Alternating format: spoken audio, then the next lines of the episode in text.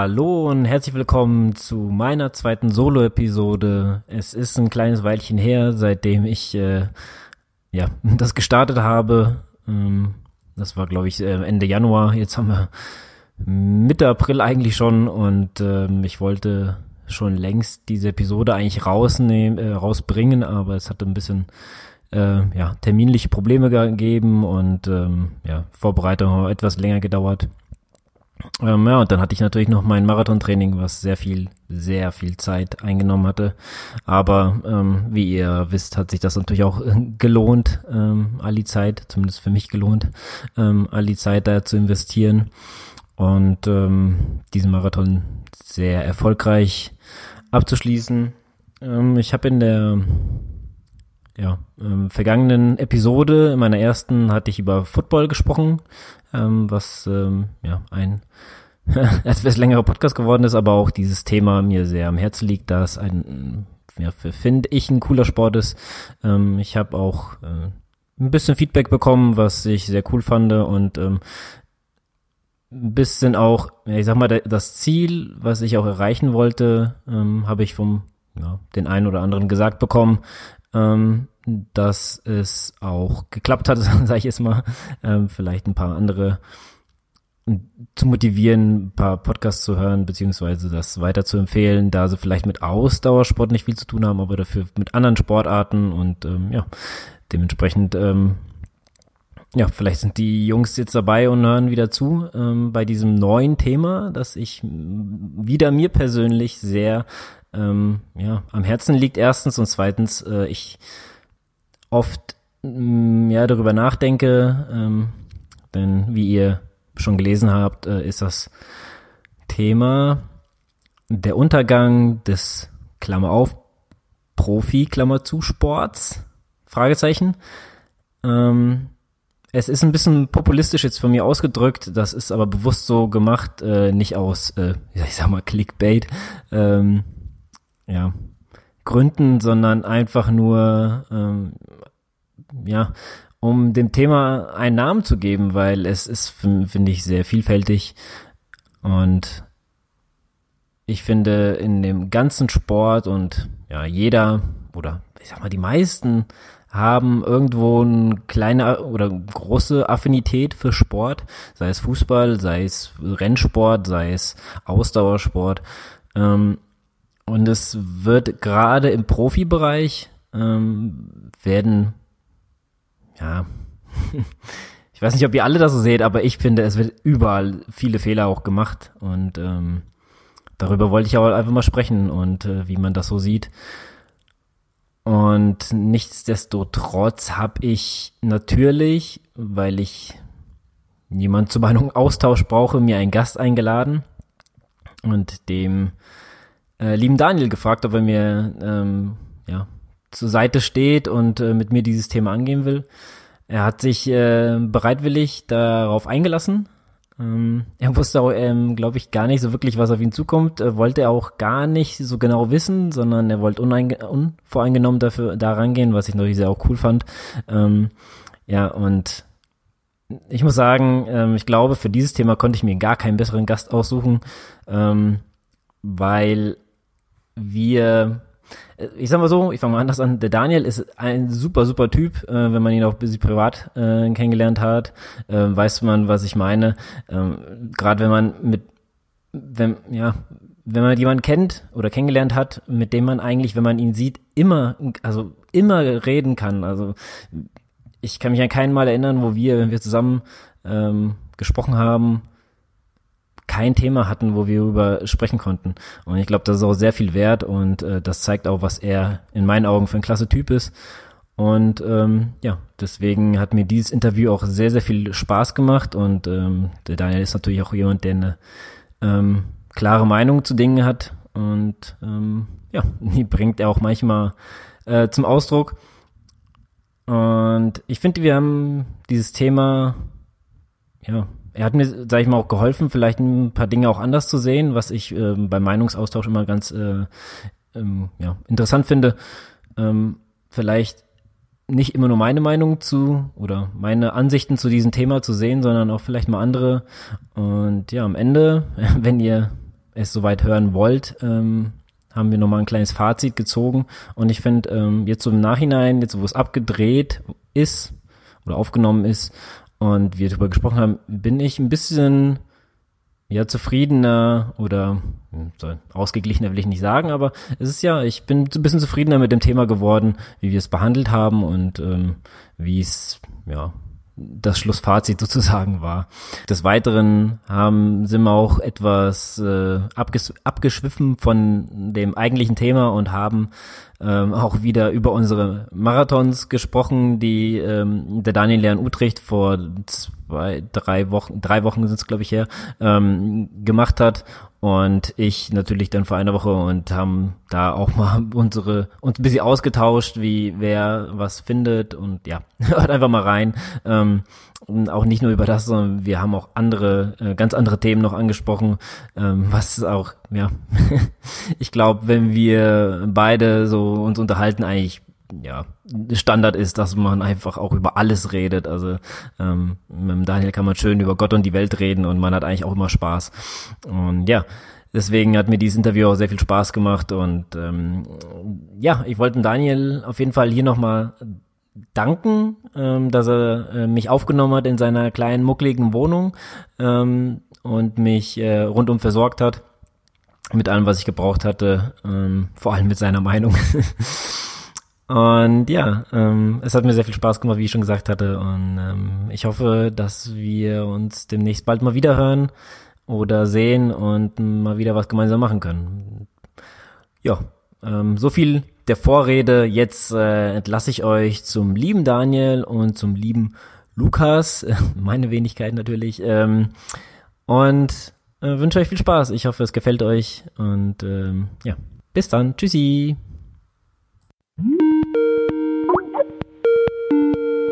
Wir sind auf Start. Dann können wir mal langsam loslegen. Alles klar. Vorher kann ich übrigens noch mal ganz kurz Werbung machen. Klar kannst du Werbung machen. Falls du an sowas Interesse hast. Ja, das wollte ich sowieso mal. Wir bestellen nämlich am Sonntagabend, Mon ja, Montag, Sonntag. Bis Sonntag kann man noch sagen, dass man Interesse hat. Ähm, ja. Mit Versandkosten kalkulieren, haben wir erst 35 Euro kalkuliert. Das sagen wir eigentlich gerade auch noch, aber ich habe die Hoffnung, dass wir genug Besteller kriegen, dass wir ein bisschen Rabatt kriegen. Was glaubt ihr denn jetzt? Boah, ich glaube, jetzt mit unseren, mit unseren eigenen sind wir, glaube ich, jetzt gerade bei 10, 11. Hm.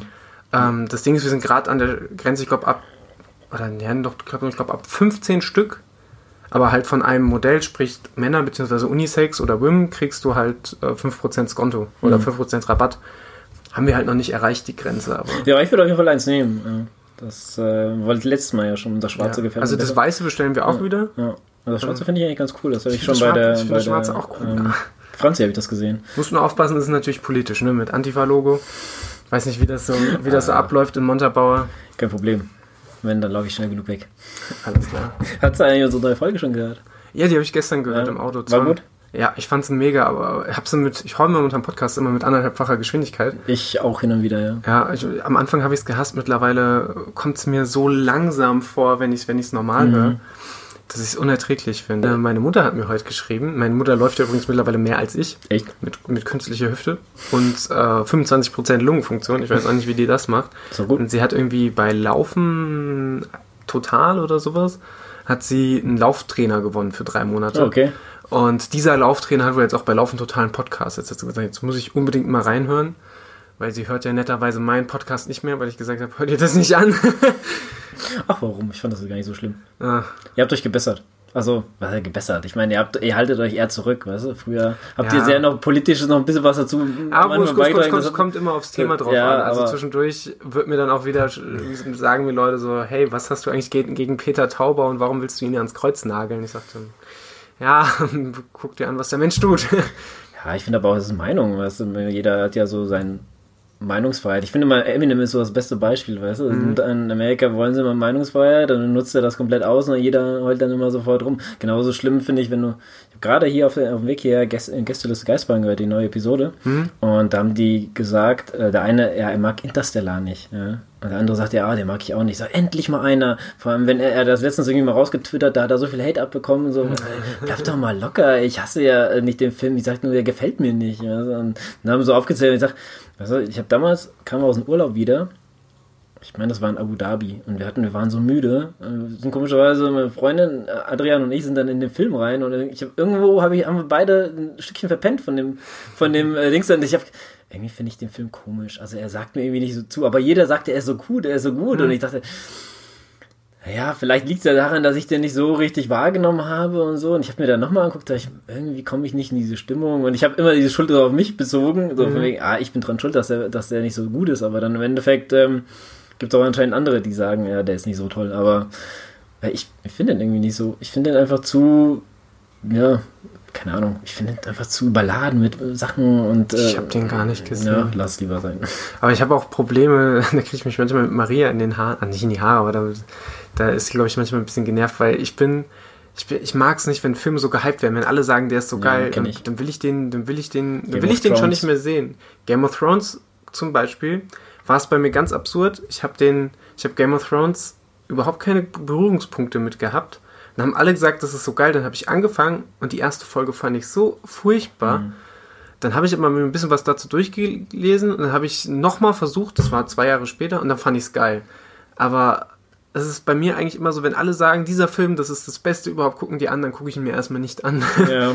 Das ist genauso eigentlich umgekehrt, wenn ihr sagt, der Film ist so scheiße. Ja, ich Ghostbusters fand ich, ja, war halt okay. Ich fand, ich fand den gut, aber ich bin auch kostenlos ins Kino. Ich hatte hier Cinecard Premium-Punkte mhm. noch zum Einlösen waren irgendwie 35 Grad an dem Tag und nehme ich auch mal die Klimaanlage. Ich meine, du siehst jetzt auch meine kleine bescheidene Wohnung, äh, Dachgeschosswohnung. Hier wird es im Sommer aber schön kuschelig oh, ja, stimmt. Gerade du siehst ja auch die Sonne mhm. kommt gegen Abend hier reingebrezelt, wie die Marienkäfer auch merken. Deswegen sind die wahrscheinlich hier, weil es schon warm ist. Ja. Aber ähm, ich hatte ja die Bücher früher gehört, ja. Also schon mhm. bevor es überhaupt noch, also ich hatte das vorletzte Buch erreicht an, an Hörbüchern. Ähm, also ein englisches Buch sind ja zwei deutsche mhm. und das sind nochmal vier Hörbücher sozusagen. Mhm. Und ich hatte, es gibt 20 Hörbücher sozusagen und ich hatte 16 und dann kam nämlich raus, dass es eine Serie dazu gibt. Und ich fand das ja, sag mal, so geil. Wir sind immer, Arbeitskollege und ich sind immer, ja, bist du schon so weit? Ich muss das unbedingt erzählen, was da und da passiert ist. Ja, und dann ähm, kam halt das mit der Serie raus und ich habe mich schon voll drauf gefreut. Und dann habe ich die erste Staffel geguckt und ich so, ach, das ist so eine Scheiße. Also ich kann mir das nicht angucken. Die, machen wir, also da in den Büchern sind die Wölfe ja ziemlich präsent, in der, gerade mhm. in den ersten Büchern. Und das war ja da gar nicht. Die haben überhaupt keinen Wert auf die gelegt und so. Und das war, ah nee, irgendwie, irgendwie so. Die zweite war dann schon wieder besser. Und jetzt finde ich, wo er raus ist, also weil er jetzt die Bücher eingeholt worden sind, ähm, finde ich die Serie wieder scheiße. weil die, letzten, die letzte Staffel war so nix sagen. Weißt du, da ist nichts passiert. Das ist so 0815 Standard gewesen, meiner Meinung nach. Aber gut, lassen wir das mal hier sein. Wir müssen so langsam anfangen. Bevor wir hier, ähm, ich würde sagen, wir steigen einfach mal ein. Mhm. Ähm, da wollte ich dir erstmal danken, dass ich hier dein Gast sein darf in deiner beschaulichen Wohnung. wenn, wenn, du, wenn du mehr Platz brauchst, dann. Äh, nee, nee, also, also ich habe dir ein kleines Geschenk mitgebracht. Ähm, kannst den Hörern ja sagen, was es ist. Ich hoffe, ich habe es richtig mitgebracht. ja, der gute Super Crunchy Pindercast von Mr. Kitchens. Dankeschön. Bitte. Vielleicht habe ich so ein Glas oder mehrere vor kurzem auch entführt aus Holland und vernichtet. Ja, ich habe ich hab schon gedacht, du hast bestimmt Vorrat vor, vor zwei Wochen dir geholt. Ähm, ich habe das überall versucht zu lesen, ob es vegan ist, aber ich... Ähm, der ist voll vegan, aber ja. es ist meistens immer. Ja, habe ich mir schon gedacht, Saugeil. aber, aber ich dachte, ja komm, ähm, ich hatte mir auch noch einen geholt ähm, und zwar Salty Caramel und ähm, ja, ja, ich glaube, sorry, Caramel. Einfach nur. Aber es war, ist auch sau lecker. Also, ähm, können ja mal vorlesen, was drin ist. Es ist Erdnüsse drin. Bitte, bitte auf Holländisch vorlesen. Pinda. Koksoli. Also, das ist wahrscheinlich Koks. wahrscheinlich. äh, Angegade Palmoli. Das sind wahrscheinlich Palmöl. Angegarte Palmen und Zucker. An, also Zut. Das Zucker, Zucker als letztes kommt, ist echt merkwürdig bei Erdnussbutter, oder? Ja, weil. Ähm, ich könnte jetzt die Referenz Erdnussbutter aus dem deutschen Supermarkt holen, aber die ist irgendwo verbuddelt. Ja, aber es ist echt saulecker. Also kann, ich, kann man echt empfehlen, wenn man in Holland ist, muss man sich einen Vorrat mitnehmen. Man sich ich habe mir schon gedacht, du hättest einen Vorrat, aber ich dachte, man, man ich, ja nie genug. ich hatte einen Vorrat. Wir können zurückrechnen. Wir haben jetzt Mitte April. Der Utrecht-Marathon liegt ziemlich genau, also fast genau vier Wochen zurück. Ähm, ich hatte drei Gläser importiert, plus zwei Gläser Schokodu, plus andere Süßkram davon hat jetzt als letztes heute der Schokoduo-Aufstrich dran glauben müssen, nachdem, ja, ich, das erste, ja nachdem ich das erste Glas in, der, in den ersten drei Tagen schon leer hatte.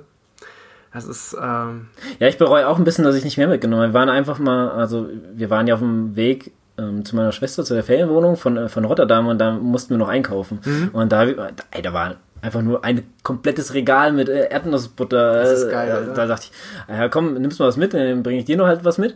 Ähm, war eigentlich von vornherein mal Plan. Und irgendwie hinter jetzt, wo wir dann wieder zu Hause sind und eigentlich schon am Montag, wo wir dann eigentlich schon wieder aufgebrochen sind, ah, ich hätte mehr mitnehmen sollen. So, weißt du? Ich habe eigentlich nur zwei Gläser dahin führt und äh, es war, glaube ich, sogar billiger als hier, habe ich das Gefühl gehabt. Es ist, es ist, glaube ich, insgesamt, also von, ich glaube, allein auf die Menge gerechnet ist es bei den meisten Marken günstiger. Wenn du die Discount-Marken, hier Albert Heijn Eigenmarke, mhm. die ich auch lecker finde, ja, ich bin ja Ernstfutter-Experte, die, die ich auch lecker finde, äh, kauf, ähm, die ist definitiv günstiger. Ich glaube, da kostet, es sind, glaube ich, 100 oder 150 Gramm mehr drin als in unseren Gläsern. Das sind ja meistens die großen. Ja. Das ist ja so ein Standardglas von der Menge, die es bei uns gibt. Aber das ist auch schon ein bisschen was Feineres als, äh, als der vom Globus.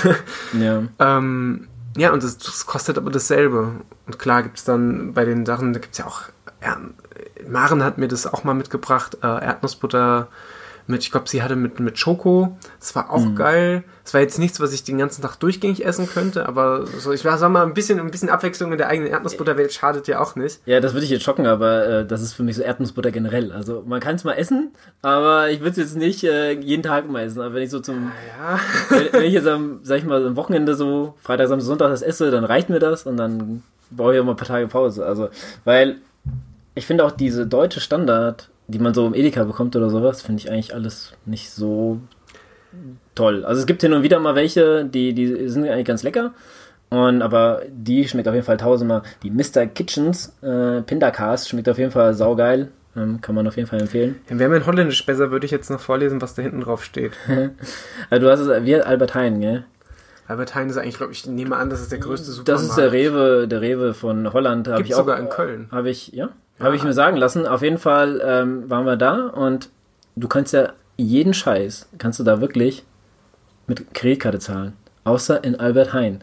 Ich habe ich hab noch eine Kreditkarte reingesteckt, ja, also die, die gute Frau, die konnte auch nicht so gut Englisch, ja, meine Kreditkarte einfach reingesteckt so, ähm, und ging nicht. Da habe ich nochmal reingesteckt, ging nicht. Das heißt, eine Credit Card? Sag ich ja. No, no, no Credit Card.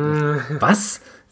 Was komplett abstrus ist, weil wer schon mal in Holland war oder in den meisten holländischen Großstädten ist es so, dass du sonst alles mit Kreditkarte ja, eben, zahlen das meine musst. Ich ja. Die Parkautomaten. Genau. Also wir hatten, Grüße gehen raus an, an, an, an Tristan, der hat sich, glaube ich, extra für, für diese Holland-Tour eine Kreditkarte besorgt. Ich habe mir extra noch eine Prepaid-Kreditkarte besorgt, die äh, dann Postident äh, nicht funktioniert hat, beziehungsweise ja. wo ich nochmal hätte Postident machen müssen, was ich einfach dann keinen Bock mehr hatte. äh, Nein, die offizielle Version war, ich habe es nicht zur Post geschafft. Letztlich wusste ich, dass der, dass der andere Ehrenmann schon tätig war. Ähm, aber es ist, es ist so, so absurd. Auch die Anmeldung vom Utrecht-Marathon, du konntest nur per Kreditkarte zahlen ja. oder per, ähm, ja, per das Pendant zur, zur unserer Sofortüberweisung gibt es ja. Sofortüberweisung.de ja. als Dienstleister, als Zahlungsdienstleister und die haben dann da irgendein für holländische äh, äh, Girokonten, für holländische Banken, fürs Online-Banking. Vielleicht, wenn man bei der ING DIBA ist, dann geht das leichter. Tatsächlich, ING DIBA, aber da weiß ich nicht, ob das für deutsche Konten freigeschaltet gewesen wäre. Okay, ja, also äh, ich glaube, bei uns ging auch nur irgendwie mit ähm, Kreditkarte oder sofort Einzug? Irgendwie sowas war das auch, also Rotterdam. Also, Wenn sie ja, wenigstens SEPA-Lastschriftverfahren oder so. Ja, also ich habe auch schon von vielen Seiten, bevor ich in Holland gefahren bin, gesagt, äh, nimm auf jeden Fall eine Kreditkarte mit, weil sonst mhm. kommst du nicht aus den Parkhäusern und keine Ahnung was und äh, also von mehreren Seiten. Daher, ja, ich glaube, so langsam kann ich mich nicht mehr wehren und muss auch eine Kreditkarte beantragen. Ja. Das ist halt ja, aber Kreditkarte ist auch nicht. Naja, egal. ähm, ja, unser Thema heute, oder mein Thema, was ich mir ausgesucht habe, ist ähm, ja Untergang des Klammer auf Profi, Klammer zu Sports. Ähm, weil äh, es gibt halt Entwicklungen, finde ich, in dieser gesamten Profiszene, die einfach auch so ein bisschen, ähm, ja, schwierig sind. Und ich in letzter Zeit persönlich auch sehr des Profisports abgeneigt bin und auch, sag ich mal, lieber für mich selber oder was meine Freunde unternehme, als jetzt mich vom Fernseher zu setzen und Sport zu gucken. Ja. Ähm, deswegen habe ich mir das mal so als Thema ausgesucht und ähm, ich suche mir ja dann immer ein einen passenden, äh, passenden äh, äh, Co- äh, Gast ein und äh, da ich, ja, da ging es eigentlich nur um dich. Ja, also es, gab, es gab wirklich für mich keine andere Seite. Das musste Daniel sein, der hat da bestimmt eine super Meinung dazu. Aber bevor wir soweit sind, ähm, es gibt vielleicht Leute, die das einschalten, die jetzt äh, nicht unbedingt die Wechselzone hören, sondern jetzt, äh, sag ich mal, nur das. Das war schon zum Beispiel bei dem Footballcast, war das ja auch äh, so, habe ich von manchen Stellen gehört. Ähm, fand ich ganz cool. Deswegen äh, mal eine ganz kleine Vorstellung für die Leute, die dich nicht kennen. Bitte. Äh, ja, ich bin der Daniel. Äh, manch einer kennt mich, manch einer nicht. Ich bin 27 Jahre alt, äh, laufe sehr gerne, verhältnismäßig viel, glaube ich. Weiß ich nicht, durchschnittlich. Ähm, ja, habe auch einen kleinen Podcast Laufen liebe Erdnussbutter mit dem schönen Niklas und äh, ja, sind quasi der Schwester-Bruder-Podcast, wenn man so will, zum Wechselzone-Ausdauer-Podcast. Ja, wenn man so will. Ich sage immer kleiner, kleiner Bruder, weil. Äh, Was absurd ist, bei euch gibt's eigentlich länger. ja. Ähm, ja, ich habe mir mal, ich suche mir mal drei Fragen aus, habe ich mir mal gedacht. Habe ich bei Patrick damals gemacht, das mache ich jetzt bei dir auch. Ähm, da es um Sport geht, was war dein krassestes Sporterlebnis? Mein was, was ich erlebt habe als Zuschauer? Ja, ja, also für dich, was du sagst, auch selber teilgenommen oder ähm, vielleicht mal spielen mit Freunden oder also jetzt Fußball spielen, sag also, ich jetzt mal, oder, oder allgemein, wo du einfach zuguckt hast und oh, das war jetzt krass. Also krass, ich kann, ich trenne das mal in zweierlei. Krass für mich natürlich, was ich erlebt habe. Ähm, ganz klar der, der Fidelitas Nachtlauf letztes Jahr, weil das war einfach, also ich weiß nicht, ob ich nochmal einen Lauf machen werde, der, der mich in dieser Art, also natürlich werde ich Läufe machen, die mich an die Grenze bringen. Ich plane dieses Jahr wahrscheinlich nochmal einen Herbstmarathon und sowas. Das sind alles so Sachen, da wird man auch an die Grenze gehen, aber die Art und Weise, wie ich beim Fidelitas Nachtlauf an die Grenze gegangen bin und ich ja gar nicht mehr gewillt war, zu Ende zu laufen, sondern nur noch gelaufen bin, um, um ja, um einfach meine Ruhe zu haben. Natürlich habe ich mich am Ende dann wahnsinnig gefreut und was da alles von einem abgefallen ist, das war der Wahnsinn. Also sowas, sowas, ja, ich, ich weiß nicht, ob man sowas als, als neutraler Zuschauer beim, beim Sport erleben könnte. Auf der anderen Seite, um das noch kurz das, die, die mhm. zweite Schiene zu ergänzen, ich bin auch quasi meine gesamte Pubertät, bis ich ungefähr dann 18, 19 war, bin ich eigentlich von 13 bis dahin war ich Fußball-Allesfahrer, wenn man so will. Mhm.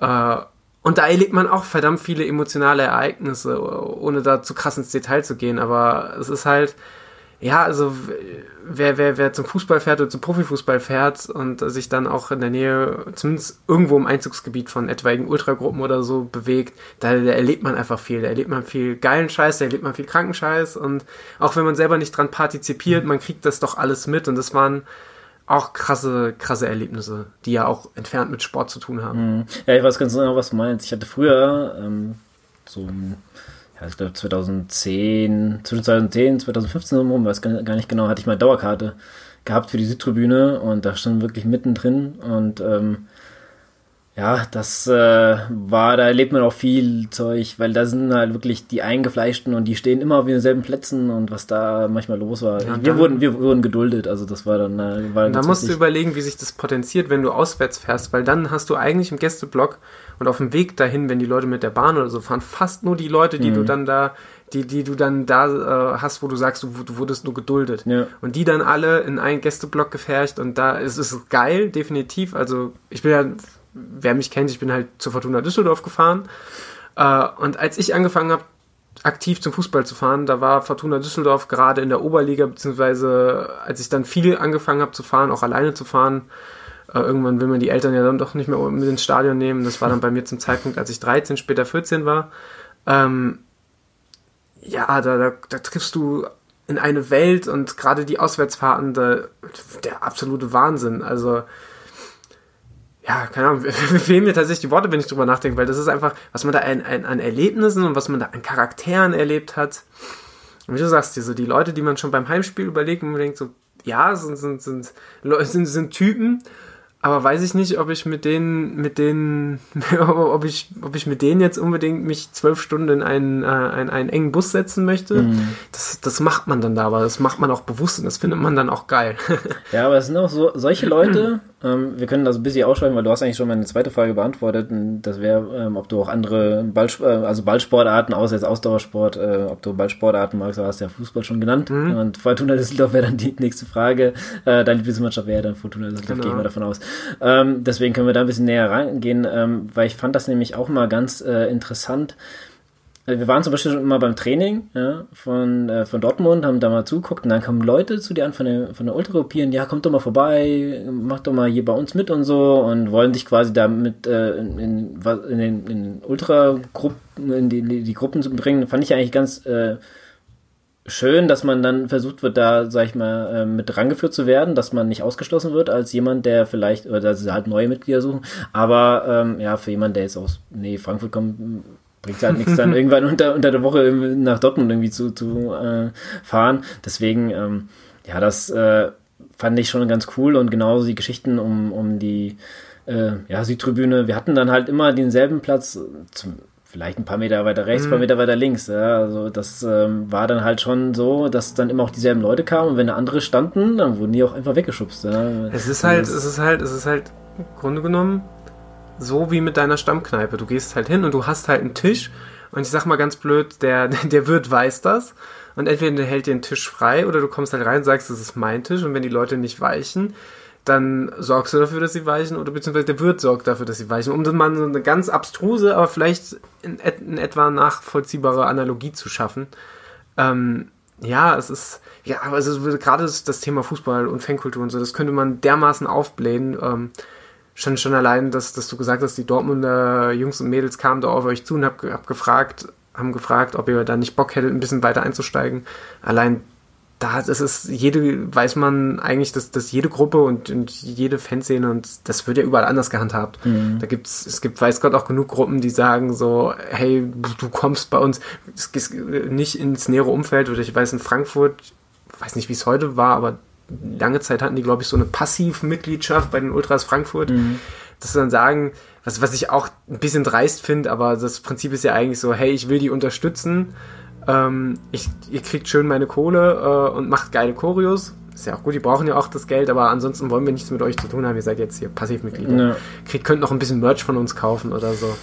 Da gibt es ja zig, also aber das ist halt, das fand ich immer so faszinierend an Fanszenen und an Ultraszenen, bevor ich mich komplett überschlage ähm, ohne, ohne dazu so, so, so, äh, so, tun zu wollen, als wäre ich ein Experte, aber es ist halt unglaublich, eine unglaublich krasse Differenz und kein, keine Gruppe und kein Ort ist wie derselbe. Mhm. Und deswegen, obwohl ich heute, und vielleicht kommen wir darauf, darauf auch noch hinaus, dass ich, obwohl ich heute kaum mehr Profifußball verfolge, finde ich es unfassbar spannend, mir diese ganzen Fanszenen anzugucken. Und ich blätter heute auch noch über diverse Seiten, sei es Faszination Fankurve oder manchmal durch irgendwelche komischen Ultraforen, einfach weil ich das krass finde, was da passiert, auch einfach was die für eine Auswirkung haben, weil das ja sind ja eigene Subkulturen tatsächlich. Also das ist ja das sehen viele nicht, wenn da in der Bildzeitung steht, Ultragruppe XY hat äh, drei, drei, Rentner und den Familienblock angezündet, sondern de facto, was, was da auch hintersteht, dass, dass viele Ultragruppierungen, sei es gut oder schlecht, weil je nachdem, wie sie ihre Arbeit machen, aber dass die halt wirklich äh, ein, ein, ein wichtiges Standbein sind für, für viele Jugendliche, die, die vielleicht aus schwierigen Familienverhältnissen kommen, die aber auch einfach sonst nicht wissen, wohin mit sich und die werden da aufgefangen. Und deswegen gibt es ja auch so Sachen wie Fanprojekte, die dann mit Sozialarbeitern da noch versuchen mit reinzugrätschen und das zu nutzen. Äh, ja, letztlich glaube ich, das Gesamtmeinungsbild von Ultras muss man sich nichts vormachen oder von aktiven Fans. Und ich weiß gerade immer noch nicht, wie wir auf dieses Gespräch gekommen sind. Äh, aber ich verschachtel mich ganz schön. Nee, äh. ist, ist alles gut. es, es geht ja auch eigentlich so ein bisschen darum, gerade Fankultur und äh, das, darauf kommen wir später auf jeden Fall noch zurück. Also Fußball habe ich ein bisschen ans Ende gepackt, weil das, glaube ich, noch das größte Thema wird. Ähm, da ist es halt auch so, die leben das. Ja. Das ist für die stellenweise wirklich, die haben eigentlich, die gehen nur arbeiten, um dann die Dauerkarte zu bezahlen. Oder halt, ähm, gibt auch, also ich das ist, das ist meine Erfahrung gewesen, dass da halt Leute gibt, die eigentlich nichts arbeiten, mhm. die kriegen Hartz IV und davon bezahlen die auch ihre Dauerkarte und dann sparen die auch darauf hin. Ah, ja. das, also, das, ist, das ist schon sehr Abziehbild. Also, ja, das klingt Also so, natürlich aber, wird es so Leute geben. Ich, ich habe das, hab das auch da selber so mitbekommen. Es ist jetzt nicht so, dass ich jetzt irgendwas zitiere, sondern, äh, also aus irgendeiner Zeitung zitiere, sondern wirklich, es gab Leute da, die dann wirklich gesagt haben, ja, das ist, äh, habe ich mir hier in zwölf Monate, jetzt haben sie es wieder teurer gemacht und keine Ahnung was. Obwohl, also Dauerkarte, Stehplatz ist jetzt auch nicht so teuer in Dortmund, sage ich mal, für die ganze Saison. Das, äh, ja, muss, aber das, ist, das ist aber auch dem geschuldet, dass es halt in Dortmund, und gerade in Dortmund gibt es auch viele und große Gruppen, die sich stets dafür einsetzen. Ja, genau. Die auch eine Initiative äh, gegründet haben. Ich glaube, die hieß damals kein Zwanni für einen genau. Steher. Ja. Ähm, die, die sind da schon gut dabei und die machen auch definitiv auch dahin, hin, auch wenn, wenn Ultras äh, von vielen im Stadion, ich sag mal, nicht gehasst werden, aber einfach nicht gemocht werden, einfach aufgrund der, der Radikalität, unter dessen manche Gruppen manchmal auftreten. Ich meine, jeder kennt irgendwelche YouTube-Videos, wo irgendwelche Dresdner Ultras rumlaufen und gefühlt äh, drei Straßenzüge äh, äh, renovierungsbedürftig hinterlassen äh, und fünf Regionalbahnen auseinandernehmen. Aber das ist halt immer nur so, so ein Teilstück von dem Ganzen. Und was du gerade angesprochen hast, diese, natürlich gibt es dieses Abziehbild, das gibt es wahrscheinlich auch vielleicht öfter, als ich, als ich mir vorstellen mag, diese des, des Harzers, der sich dann von seinem Hartz IV eine, seine Stadionkarte kauft.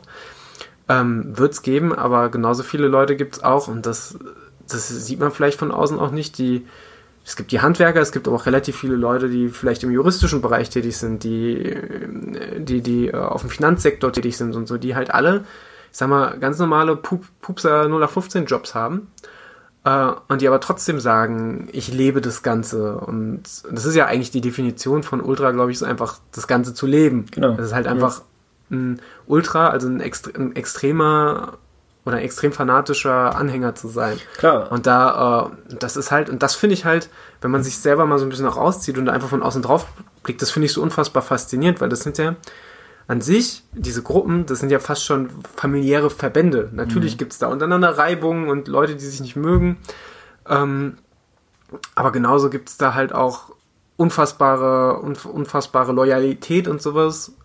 Das ist spannend. Also könnte man, könnte man ein Buch drüber schreiben. Können einen eigenen Podcast drüber machen. Ja, wenn es nicht schon 500 gäbe. Ja, es gibt wahrscheinlich tausend davon. Aber das Problem ist auch einfach, ich sag mal, es wird vieles, so wie ich jetzt diesen Titel auch ein bisschen populistisch gewählt habe, hab, weil es der Profisport wird ja nicht untergehen. Ne? Der, wahrscheinlich blüht er mehr, als man denkt. Ja. Aber ähm, sag mal, so wie ich ihn wahrnehme, mittlerweile ist es halt anders, schwieriger für mich weiter zu verfolgen, als vielleicht jetzt für ein elfjähriges, zwölfjähriges Kind, das mit dem Fußball, das jetzt gerade ist, halt aufwächst. Ja. Wenn ich so äh, an Adrians äh, Kinder denke, der eine ne Neymar-Fan, weißt du, mhm. hier für 222, 222 Millionen gewechselt und der ist ja der Tollste und sowas. Und ich bin eher so der Gegenteil und kann das eigentlich gar nicht so begreifen, was da eigentlich wirklich, das sind für mich so politische Statements, Statements mhm. ja, ich kann es einfach, weißt du, dann kaufe ich mir den fertig, ja, weil ich es kann. Und das ist auch wieder so ein Beispiel, gerade Paris, ähm, die dann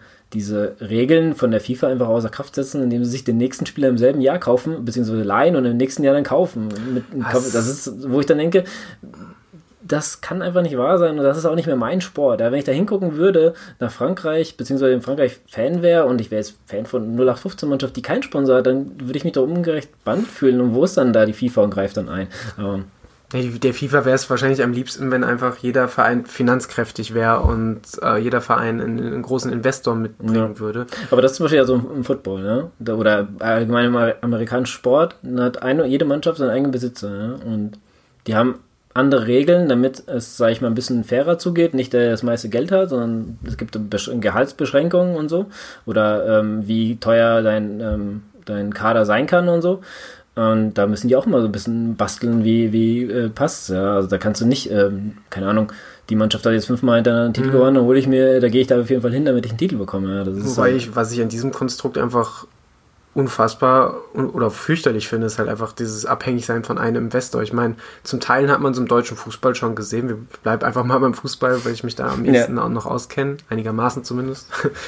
Äh, Beschwerde-E-Mails gehen ja an euch und nicht an mich. Die gehen ja, an mich. äh, ja, also wenn man sich mal das Beispiel zum Beispiel von, von, von dem Verein, äh, von, der, von, von dem Unternehmen Bayer, von den Bayerwerken anschaut, mit ihren Werksmannschaften, die hatten, die hatten ja nicht nur Bayer Leverkusen, die hatten Bayer Uerdingen aus Krefeld mhm. etc. Die waren auch alle im Profifußball, die waren auch im Bereich der ersten und zweiten Liga. Dann hat man aber unterm Strich mal geguckt, aus äh, rein aus politisch, also aus, aus unternehmenspolitischen Gründen haben wir gesagt, so, wir können uns, wir können uns das nicht leisten, wir wollen nur noch eine Werksmannschaft. Äh, Werksmannschaft natürlich in Anführungszeichen, weil war, es war ja trotzdem schon eine Profifußballmannschaft und es war jetzt nicht mehr eine Betriebssportgruppe der Bayerwerke. Äh, und dann hat man geguckt, so ja, was, was passt uns am besten mit Infrastruktur und allem drum, drum und dran und natürlich auch Erfolg und, und ja, nehmen wir halt Bayer Leverkusen. Und Bayer Oerding hat einen Sponsor verloren und guckt dir an, wo sie heute stehen. Also nicht nur den Sponsor, sondern den Namensgeber und Investor. Die heißen jetzt KFC Uerdingen und ich könnte nicht mal mehr sagen, ob sie in der fünften oder sechsten Nee, Liga die spielen in der Regionalliga mittlerweile. Also Regionalliga West, ich habe letztens sogar noch geguckt, ähm, weil da spielt auch äh, Borussia Dortmund 2 und Mhm. äh, da wollte ich gucken, wer als er, wer Erster ist und ob die noch aufsteigen können und da ist halt Uerdingen momentan Erster. Also ich muss sagen, Ähm. mit, mit KFC Uerdingen habe ich eines meiner traurigsten Stadionerlebnisse, weil da war ich bei Fortuna Düsseldorf 2, auch wieder eine zweite Mannschaft. Und wenn du gegen Fortuna Düsseldorf 2 spielst, dann hast du auch echt Probleme gegen besagtes KFC Uerdingen. Und KFC Uerdingen ist hat gegen Fortuna 2 verloren oder unentschieden gespielt oder so und ist abgestiegen. Und dann waren da halt, und dann sitzt du dann da auf deiner Haupttribüne im kleinen Paul-Jahn-Stadion in Düsseldorf-Flingern vor, weiß ich nicht, 500 Heimzuschauern bei der zweiten Mannschaft oder 600 und dann die immerhin noch wahrscheinlich knapp 1000 Leute im Gästeblock, die da vollkommen ausflippen.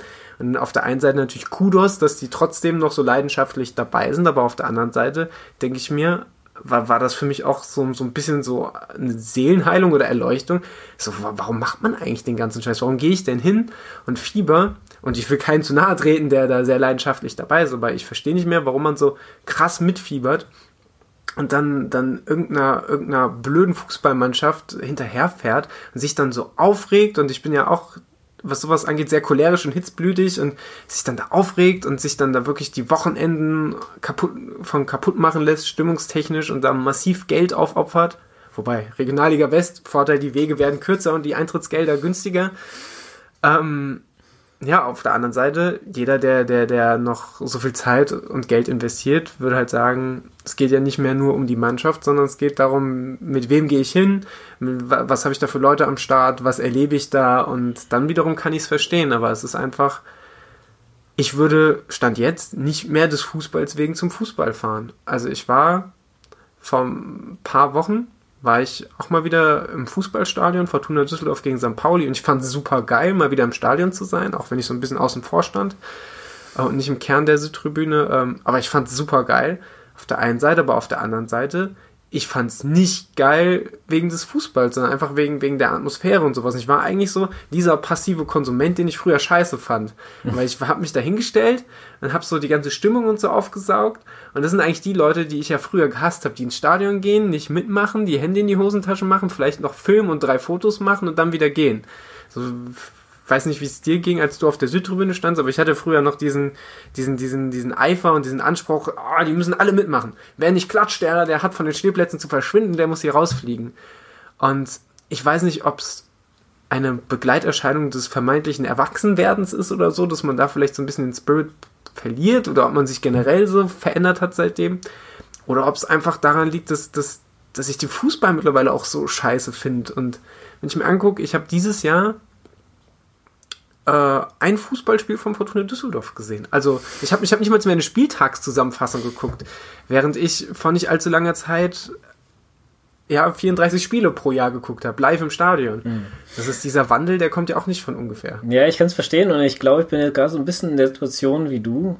Ähm, deswegen geht mir das auch alles so ein bisschen gerade im Fußball ein bisschen nahe, weil früher war ich auch, wie gesagt, Dauerkarte. Ähm, Block 13, wenn- also Dortmund-Fans werden jetzt über den Ko äh, die Hände über den Kopf zusammenschlagen, wenn ich sage, ich habe die nach zwei Jahren abgegeben. Aber damals war sie halt auch noch nicht so viel wert wie heute. Aber das ist mir, viele sagen, bist dumm, wenn du, das, wenn du eine Karte für Block 13 weggibst. Aber es war mir erstmal viel zu weit. Zweitens war es einfach kein Erlebnis mehr, wenn du alle zwei Wochen dahin fahren musst. Du hast einen kompletten Samstag geopfert, ja, und dann quasi fährst morgens hin, ja, musst ja in der Südtribüne dann früh da sein, musst ja, weiß ich, wenn das Spiel um 15.30 Uhr ist, ähm, müsstest du um also zwei Stunden vorher da sein, damit da macht die Südtribüne auf, dann musst du in die Südtribüne rein. Da waren wir halt noch nicht so, sag ich mal, die Cracks, die dann da sich durchtanken können und da wird dir ein Platz freigehalten. Mhm. Ja, das war noch ziemlich am Anfang. Im zweiten Jahr war das alles ein bisschen anders, aber trotzdem musst du ja dann irgendwann da sein. Ja.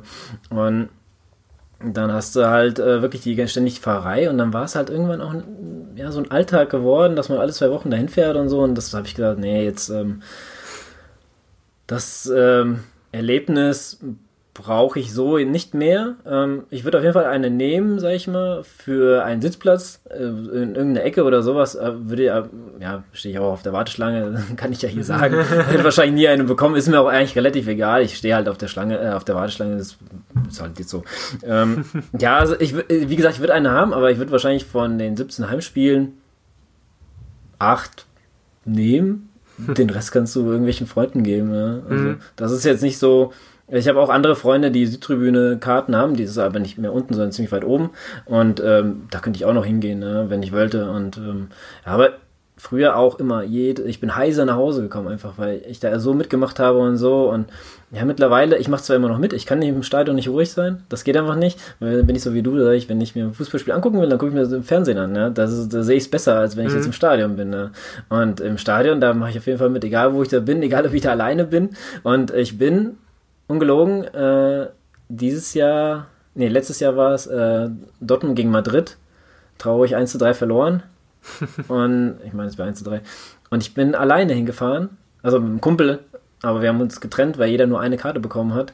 Und dann saß ich alleine in so einem Block äh, in der Nähe von den Madrid-Fans und habe dann quasi meine, meine äh, Parolen gesungen, die man von der Südtribüne äh, ver versetzt hört und hat dann, ähm, hab dann hier schön äh, warst fast du, alleine Stimme Warst du wie diese Ostdeutsch, ich weiß nicht, ob jemand schon mal im Ostdeutschland im Fußballstadion war. Die Ossis fühlt euch nicht angegriffen, aber es ist halt einfach so, ich habe es oh jedes Mal erlebt. ich, also sehr, sehr, das geilste Beispiel eigentlich für diesen Charakter war, als, als wir beim, beim Auswärtsspiel in Magdeburg waren. Und du, aber das hast du, also du hast immer die pöbelnden Leute am Gästeblock.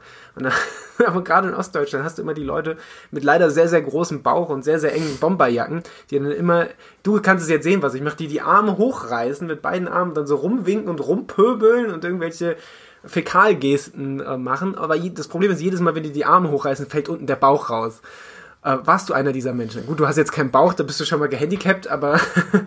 nee, ich hatte mal ein langes Trikot an. Ah, okay. ja, ich weiß, was du meinst, wenn man mit den Armen von einer Seite zur anderen Seite oder je mitklatscht oder so über den Kopf, äh, damit man das quasi sieht. Ja, also ich habe da eigentlich alles mitgemacht. Also, aber, aber jetzt nicht, wenn, wenn, wenn ich sitze oder so, dann eher nur am.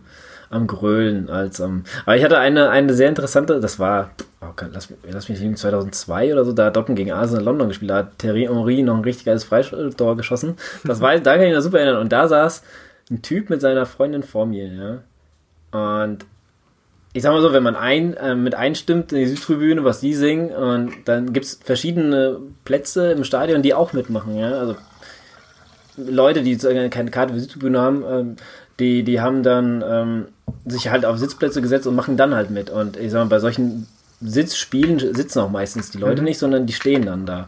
Und ähm, der Typ vor mir, der hat auch immer mitgemacht, so wie ich auch. Und den seine Freundin immer, pst, pst, ihr seid doch mal ruhig. so. Aber der war auch sehr energisch dabei, das muss ich zugeben. Okay, ich muss jetzt mal hier einen Cut machen, weil wir sind jetzt sehr, sehr weit eigentlich schon am Ende meiner, meiner Diskussion. Deswegen, ähm, es geht erstmal los. Wir hatten letztens ein Thema gehabt bei uns in der Wechselzone und zwar ähm, Icarus hm. und die Doping-Vorwürfe. Und da wollte ich dich fragen, deine Meinung zu Olympia an sich. Zu Olympia an sich?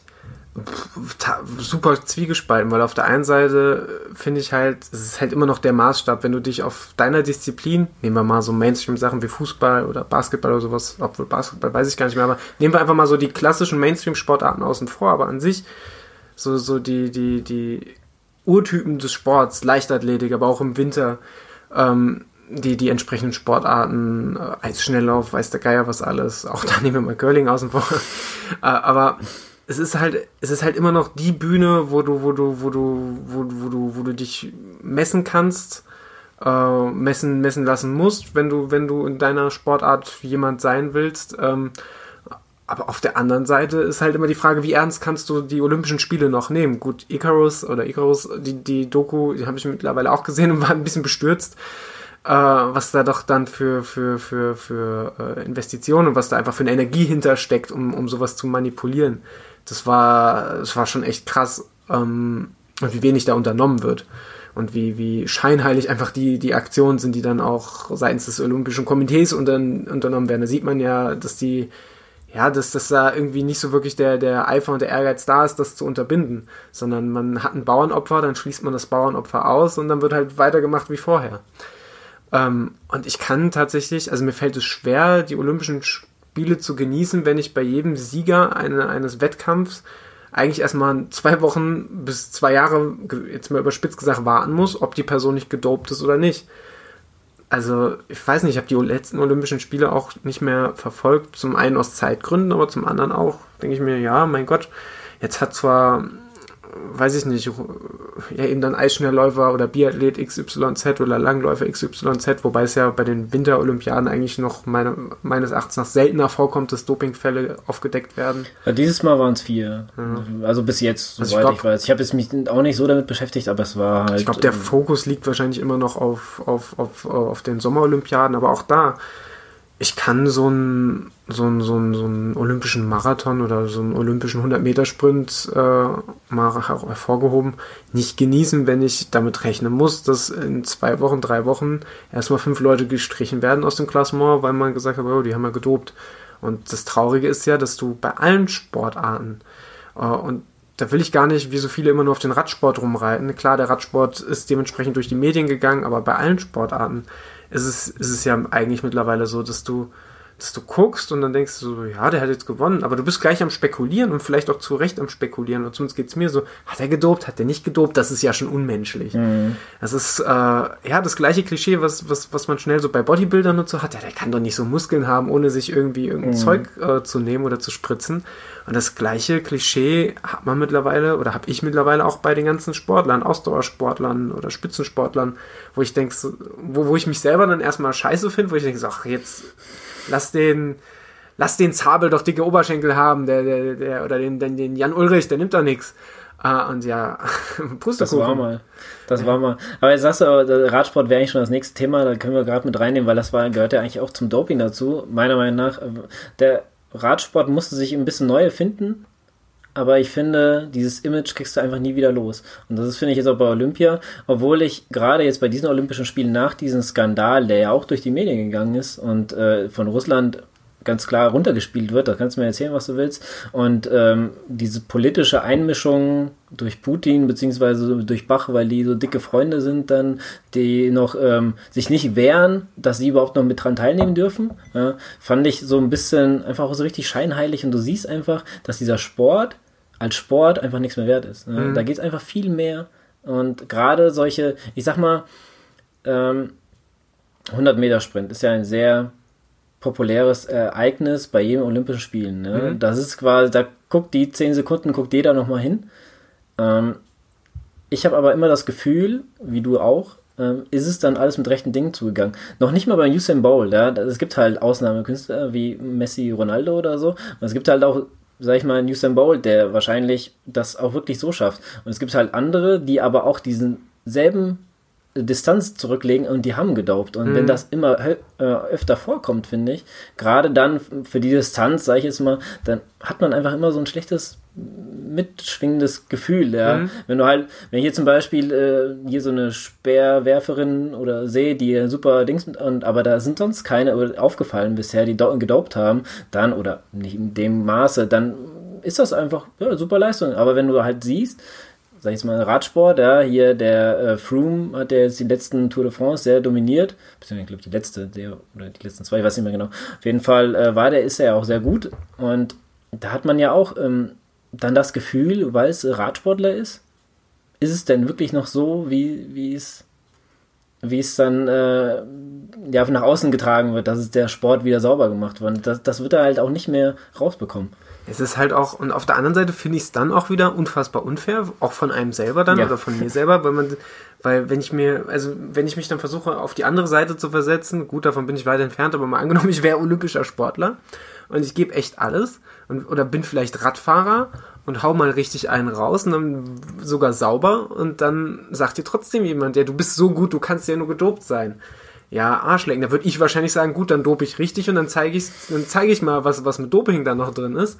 Ähm, ja, ich weiß nicht, aber wie du schon sagst, das, dieses Image, das wird man nicht mehr wegkriegen. Beim Radsport sowieso nicht. Da gibt, gibt man sich auch alle Mühe bei den, bei den großen, bei den großen Zeitungsverlag, der mit dem größten Einfluss zum Beispiel, aber es wird in anderen Ländern nicht anders sein, aber in Deutschland ganz klar die Springerpresse äh, allen voran, die, die dann, die dann schon nur drauf lauert, sobald das Wort Tour de France nun mal aus, äh, ausgesprochen wird, wird gleich schon wieder eine Sonderseite gemacht mit, mit, mit den letzten Dopingfällen und ja, wird, egal womit die dopen, manchmal sind es ja auch echt komische Dopingfälle. Ich glaube, wir hatten mal drüber gesprochen, als ich letzten Sommer bei euch zu Gast war. Das glaube ich jemand wegen seinem Asthmamittel oder so. Ja, das, nee, nee, das war Winter, da sind wir noch zu Star Wars gefahren. Bin, genau das, war, das weiß ich noch, da war nämlich auch im Froome kam das auf, dass er Asthmamittel genommen hätte, das irgendwie auf der, auf der Liste steht, auf der Dopingliste. Ja, und das, das war ja schon, ja, schon wieder so ein Paradefall. Ich meine, rein faktisch, das Ding steht auf der Liste, er hat gedopt. Da lässt sich ja, da lässt sich ja nicht mehr nicht drüber streiten, aber dann wurde es auch wieder als so ein krasser Dopingfall, äh, wurde die Sau durchs Dorf getrieben.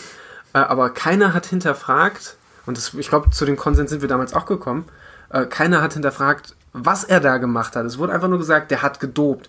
Rums. Ich kann mich, und dann kommt, die, kommt, kommt, die, kommt der Schwung wieder zum Fußball, ich kann mich an Spiele erinnern, die Fortuna Düsseldorf im Nachhinein gewonnen hat, weil, weil der Gegenspieler, der gegnerische Stürmer, der zwei Tore geschossen hat, oder ein Tor geschossen hat, von Kickers Emden, so blöd war, das richtige Haarwuchsmittel zu nehmen. Dann stand sein Haarwuchsmittel auf der Dopingliste.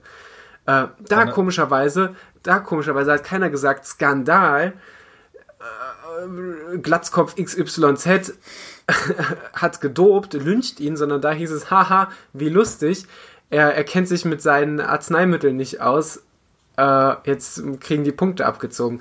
Das, sowas auf den Radsport projiziert, das würde niemals funktionieren. Da wird keiner sagen, haha, wie lustig, der hat sich zu viel Asthma-Spray reingedonnert. Oder da wird keiner sagen, oh, ja, schade, hat er vergessen abzusprechen. Aber da eine Frage dazu, ist es denn vielleicht, weil es ein Mannschaftssport ist und das andere ein Einzelsport? Ja, komischerweise, gerade da würde ich ja sagen, weil es ein Mannschaftssport ist, also ich will nicht wissen, was nach dem Spiel los war, ob, ob seine Kollegen ihn gelüncht haben oder nicht. Weil, also wenn ich mir vorstelle, dass meine Mannschaft ein Spiel verliert, weil irgendeiner meint, er müsste jetzt seinen Haarwuchs antreiben, ich glaube, ich wäre, vielleicht bin ich da nicht kameradschaftlich genug, aber ich glaube, ich wäre ein bisschen an die Decke gegangen. Ja. Äh, und ja, ich, schwierig, Radsport ist Radsport nicht eigentlich auch zumindest in so einer Tourkonstellation ein Mannschaftssport? Also ich meine, die Rollen sind klarer verteilt, aber du fährst ja trotzdem nicht für dich alleine. Du ja, klar, du hast ja deine Helfer. Das ist ja wie beim Laufen, wie zum Beispiel Laufen, beim Marathon, du hast ja auch deine Pacer. Genau. Hast du da ja auch Leute, die dir, sag ich mal, Windschatten geben und so. Das ist ja dann auch sehr wichtig. Gerade hast du deine Edelhelfer, sag ich jetzt mal, die dich dann den Berg hochtreiben mhm. und irgendwann gehen sie dann halt raus und du bist dann halt für dich allein gestellt. Aber das wird halt wirklich, wie du sagst, schon als Mannschaft betrieben, indem sie denjenigen so weit bringen, dass er die letzten Meter übers Ziel selber rollen muss. Aber ansonsten ja auch hier genauso wie die Sprints, ne, gibt ja die mhm. Erik Zabel hast du ja schon erwähnt, der hat ja auch sein Team gehabt, das vorne weggefahren ist, das Tempo gemacht hat und ähm, auch da ich bin selber noch kein Tour de France oder jeweils äh, Radrennen gefahren, aber ich weiß, dass es da sehr hart zur Sache geht. Da hast du schon eine Waschmaschine, mhm. äh, wie, bei, wie beim, äh, Dings, äh, beim, beim Triathlon äh, im Wasser, aber ich glaube, da werden ordentlich Ellbogen ausgefahren und die Leute nicht äh, vorbeigelassen und keine Ahnung was, da musst du gute Positionen Ich meine, du kannst ja, du kannst ja jetzt du kannst ja schon über die, die, über die, die Schlechtheit der Menschen, kannst du ja schon mal kleine Bücher schreiben, weil du hast jetzt bei zwei Marathons in Folge erlebt, Florenz und, und Rotterdam, was es für asoziale Menschen gibt, wenn es schon um gar nichts geht. Und jetzt geht es da richtig um Gelder, es geht um Prestige, es geht um Öffentlichkeit, es geht, wenn man sich weiterspielt, um Werbeverträge, bla bla bla, die Stellung im Team. Natürlich geht es da krass zur Sache. Und ja, es ist, äh, worauf wollte ich eigentlich hinaus? Reden wir weiter. Ja, nee, also, ähm, ist dir da eigentlich mal schon sowas beim Marathon passiert, dass da irgendjemand irgendwas. Also ich glaube. Also, du kennst das ja auch, wenn es sag ich mal, auf die Getränkestelle zugeht und äh, du stehst zufällig auf der Seite, wo die Getränke sind. Mhm. Äh, und dann jeder auf einmal sich überlegt, ah, ich muss ja doch was trinken, aber ich brauche den allerersten Becher, sonst mhm. trinke ich nichts. Und so war es auch in Florenz bei dem einen. Da stand ich, ich habe darauf irgendwie nicht reagiert, beziehungsweise ich habe mir nichts dabei gedacht. Denke ich, ja, ich werde dann noch ein bisschen weiterlaufen, so. Ähm, die, die vor mir sind, werde ich dann halt äh, so rechts. Aber ich kam gar nicht nach rechts, weil da einfach alle von, von rechts nach links gelaufen sind. Es war einfach, und, und da frage ich mich, warum bleibt ihr denn da stehen, wenn da noch ungefähr 200 Meter alles voll mit Getränken ist? Ja, das ist doch, also da denke ich mir doch, oh Mensch, ey, da seid doch nicht so doof. Ja? Also ich, ich, und selbst wenn ich da hinten als allerletztes äh, noch so einen Becher ISO nehme, das reicht mhm. ja dann auch. Also das verstehe ich nicht. Genauso wie, ähm, dann eine Frau mir dann noch den Becher kurz vor der Nase wegzieht und du willst eigentlich gerade diesen Becher nehmen und das macht dich einfach psychisch, einfach in dem Moment, was läuft denn jetzt hier falsch? Ich will doch nur diesen Becher haben. Warum ziehst du den jetzt weg? So, also sowas, ich glaube sowas, absichtlich, sowas habe ich noch nie passiert, äh, noch nie erlebt. Natürlich hat man das mal. Gut, Startphase vom Marathon Frankfurt war schlimm, da hast du schon Ellenbogen abgekriegt, weil die Leute gesagt haben, ich laufe Idealspur. wenn du im Weg bist, dann wirst du beiseite geschoben und auf einmal stolperst du über einen, äh, über, über, über einen Rindstein oder sowas, über Bürgersteig. Das schon, aber also sowas so richtig mit, mit Vorsatz, dir jetzt eins auszuwischen, äh, eher bin ich der, der dann Gedanken verloren sich einen Becher schnappt und dann weiterläuft und merkt, ich kann nur, ich ich kann im Laufen nicht trinken, ich möchte jetzt gehen und bleibt dann, passiert mir immer wieder Gedanken verloren stehen, fange an zu trinken, die Leute rennen in mich rein. Das ist äh, in Köln äh, mehrmals passiert. Ähm, in Utrecht Gott sei Dank nicht. In Utrecht waren übrigens alle Läufer sehr, sehr höflich. Ich habe keinen unfreundlichen Läufer erlebt. Das war fast schon unverschämt. Auch als ich am Ende so eingebrochen bin, sind die alle sind die alle sehr aufmunternd an mir vorbeigelaufen und ich weiß nicht, ob man es mir angesehen hat oder ob irgendwas Deutsches auf mir drauf stand, ich weiß es gar nicht mehr. Wahrscheinlich irgendwas mit Erdnussbutter. Äh, haben mich alle auf Englisch sofort angesprochen und angefeuert und gefragt, ob alles okay ist, als ich mich mal gedehnt habe, äh, weil, mhm. weil, mir die Schulter ein bisschen weh tat. Super höflich, also dein, dein, dein, dein, dein, dein, dein, wenn, wenn ihr einen, einen äh, freundlichen Marathon laufen wollt, lauft Utrecht. Wetter ist meistens schwierig. Ähm, ich spoiler, ich werde da nicht nochmal laufen. Aber ja, sowas wie, wie die Frau da in Utrecht oder äh, in Utrecht in Rotterdam oder was du da das fand, erzählt hast. Das finde ich echt ein bisschen, äh, also da bin ich eigentlich immer noch geschockt. Und, äh, also in dieser Situation kannst du auch einfach gar nichts machen, außer die doof angucken, was ist denn jetzt falsch gelaufen? Du wolltest nach dem Becher und die schlägt dir deine Hand weg. Ich meine, im Endeffekt, ähm, ja, die ist noch nicht bis zum Ende des Zimmers Zuhörer können das jetzt nicht sehen, aber das Zimmer ist jetzt nicht lang, ja. wenn du jetzt, wenn du jetzt da, keine Ahnung, 20 Meter später einfach stehen bleibst, ja, das, was bringt dir denn das, außer andere Leute abzufacken, ja. Das äh, fand ich. Und da, also ich persönlich muss sagen, hatte ich noch nie so äh, was gehabt beim, beim Marathon-Starts oder allgemein bei Starts, dass ich irgendwie Ellbogen abbekommen habe. Der Niklas erzählt das ja quasi bei jedem Podcast, mhm. wo er irgendwo mitgelaufen ist. Ich bin da schon auf den in Hannover mal gespannt, ähm, was da so passiert ist. Ähm, bisschen was habe ich schon mitbekommen, aber da geht es, glaube ich, auch ein bisschen härter zur Sache, ja, weil die mhm. Leute, die Distanz ist halt kürzer und man muss halt quasi direkt äh, Gas geben und ähm, er startet ja auch immer dann ziemlich weit vorne. Ja, also, also da denke ich mir. Wobei auch da muss ich sagen, ich bin ja beim, beim Polheimer Halbmarathon, aber das ist halt auch wieder wahrscheinlich sehr entspannter, ja. entspanntes Läuferfeld. Aber bin ich ja auch zweite, dritte Reihe losgelaufen und das war alles das war alles easy. Gut, da hatte ich eher das Problem, dass die ganzen Hobbysportler, weil es am Anfang bergab ging, an mir vorbeigeschossen sind und dann instant stehen geblieben sind, sind als es gerade wurde. Äh, aber ja, aber wie gesagt, Frankfurt-Marathon, da habe ich die Erfahrung gemacht. Da kriegst du hier mal einen mit und da mal einen mit und denke ich auch, ich stehe hier im Block für eine 330er Zeit. Ihr müsst jetzt nicht um, um die Ideallinie kämpfen. Seid doch erstmal froh, dass ihr mit der Masse mitschwimmt und guckt, dass ihr vielleicht in fünf Kilometer irgendwann mal ein bisschen in euer Tempo reingefunden habt. Warum packe ich da meinen Ellbogen aus? Auf ja. der anderen Seite, wenn es die Großen vormachen.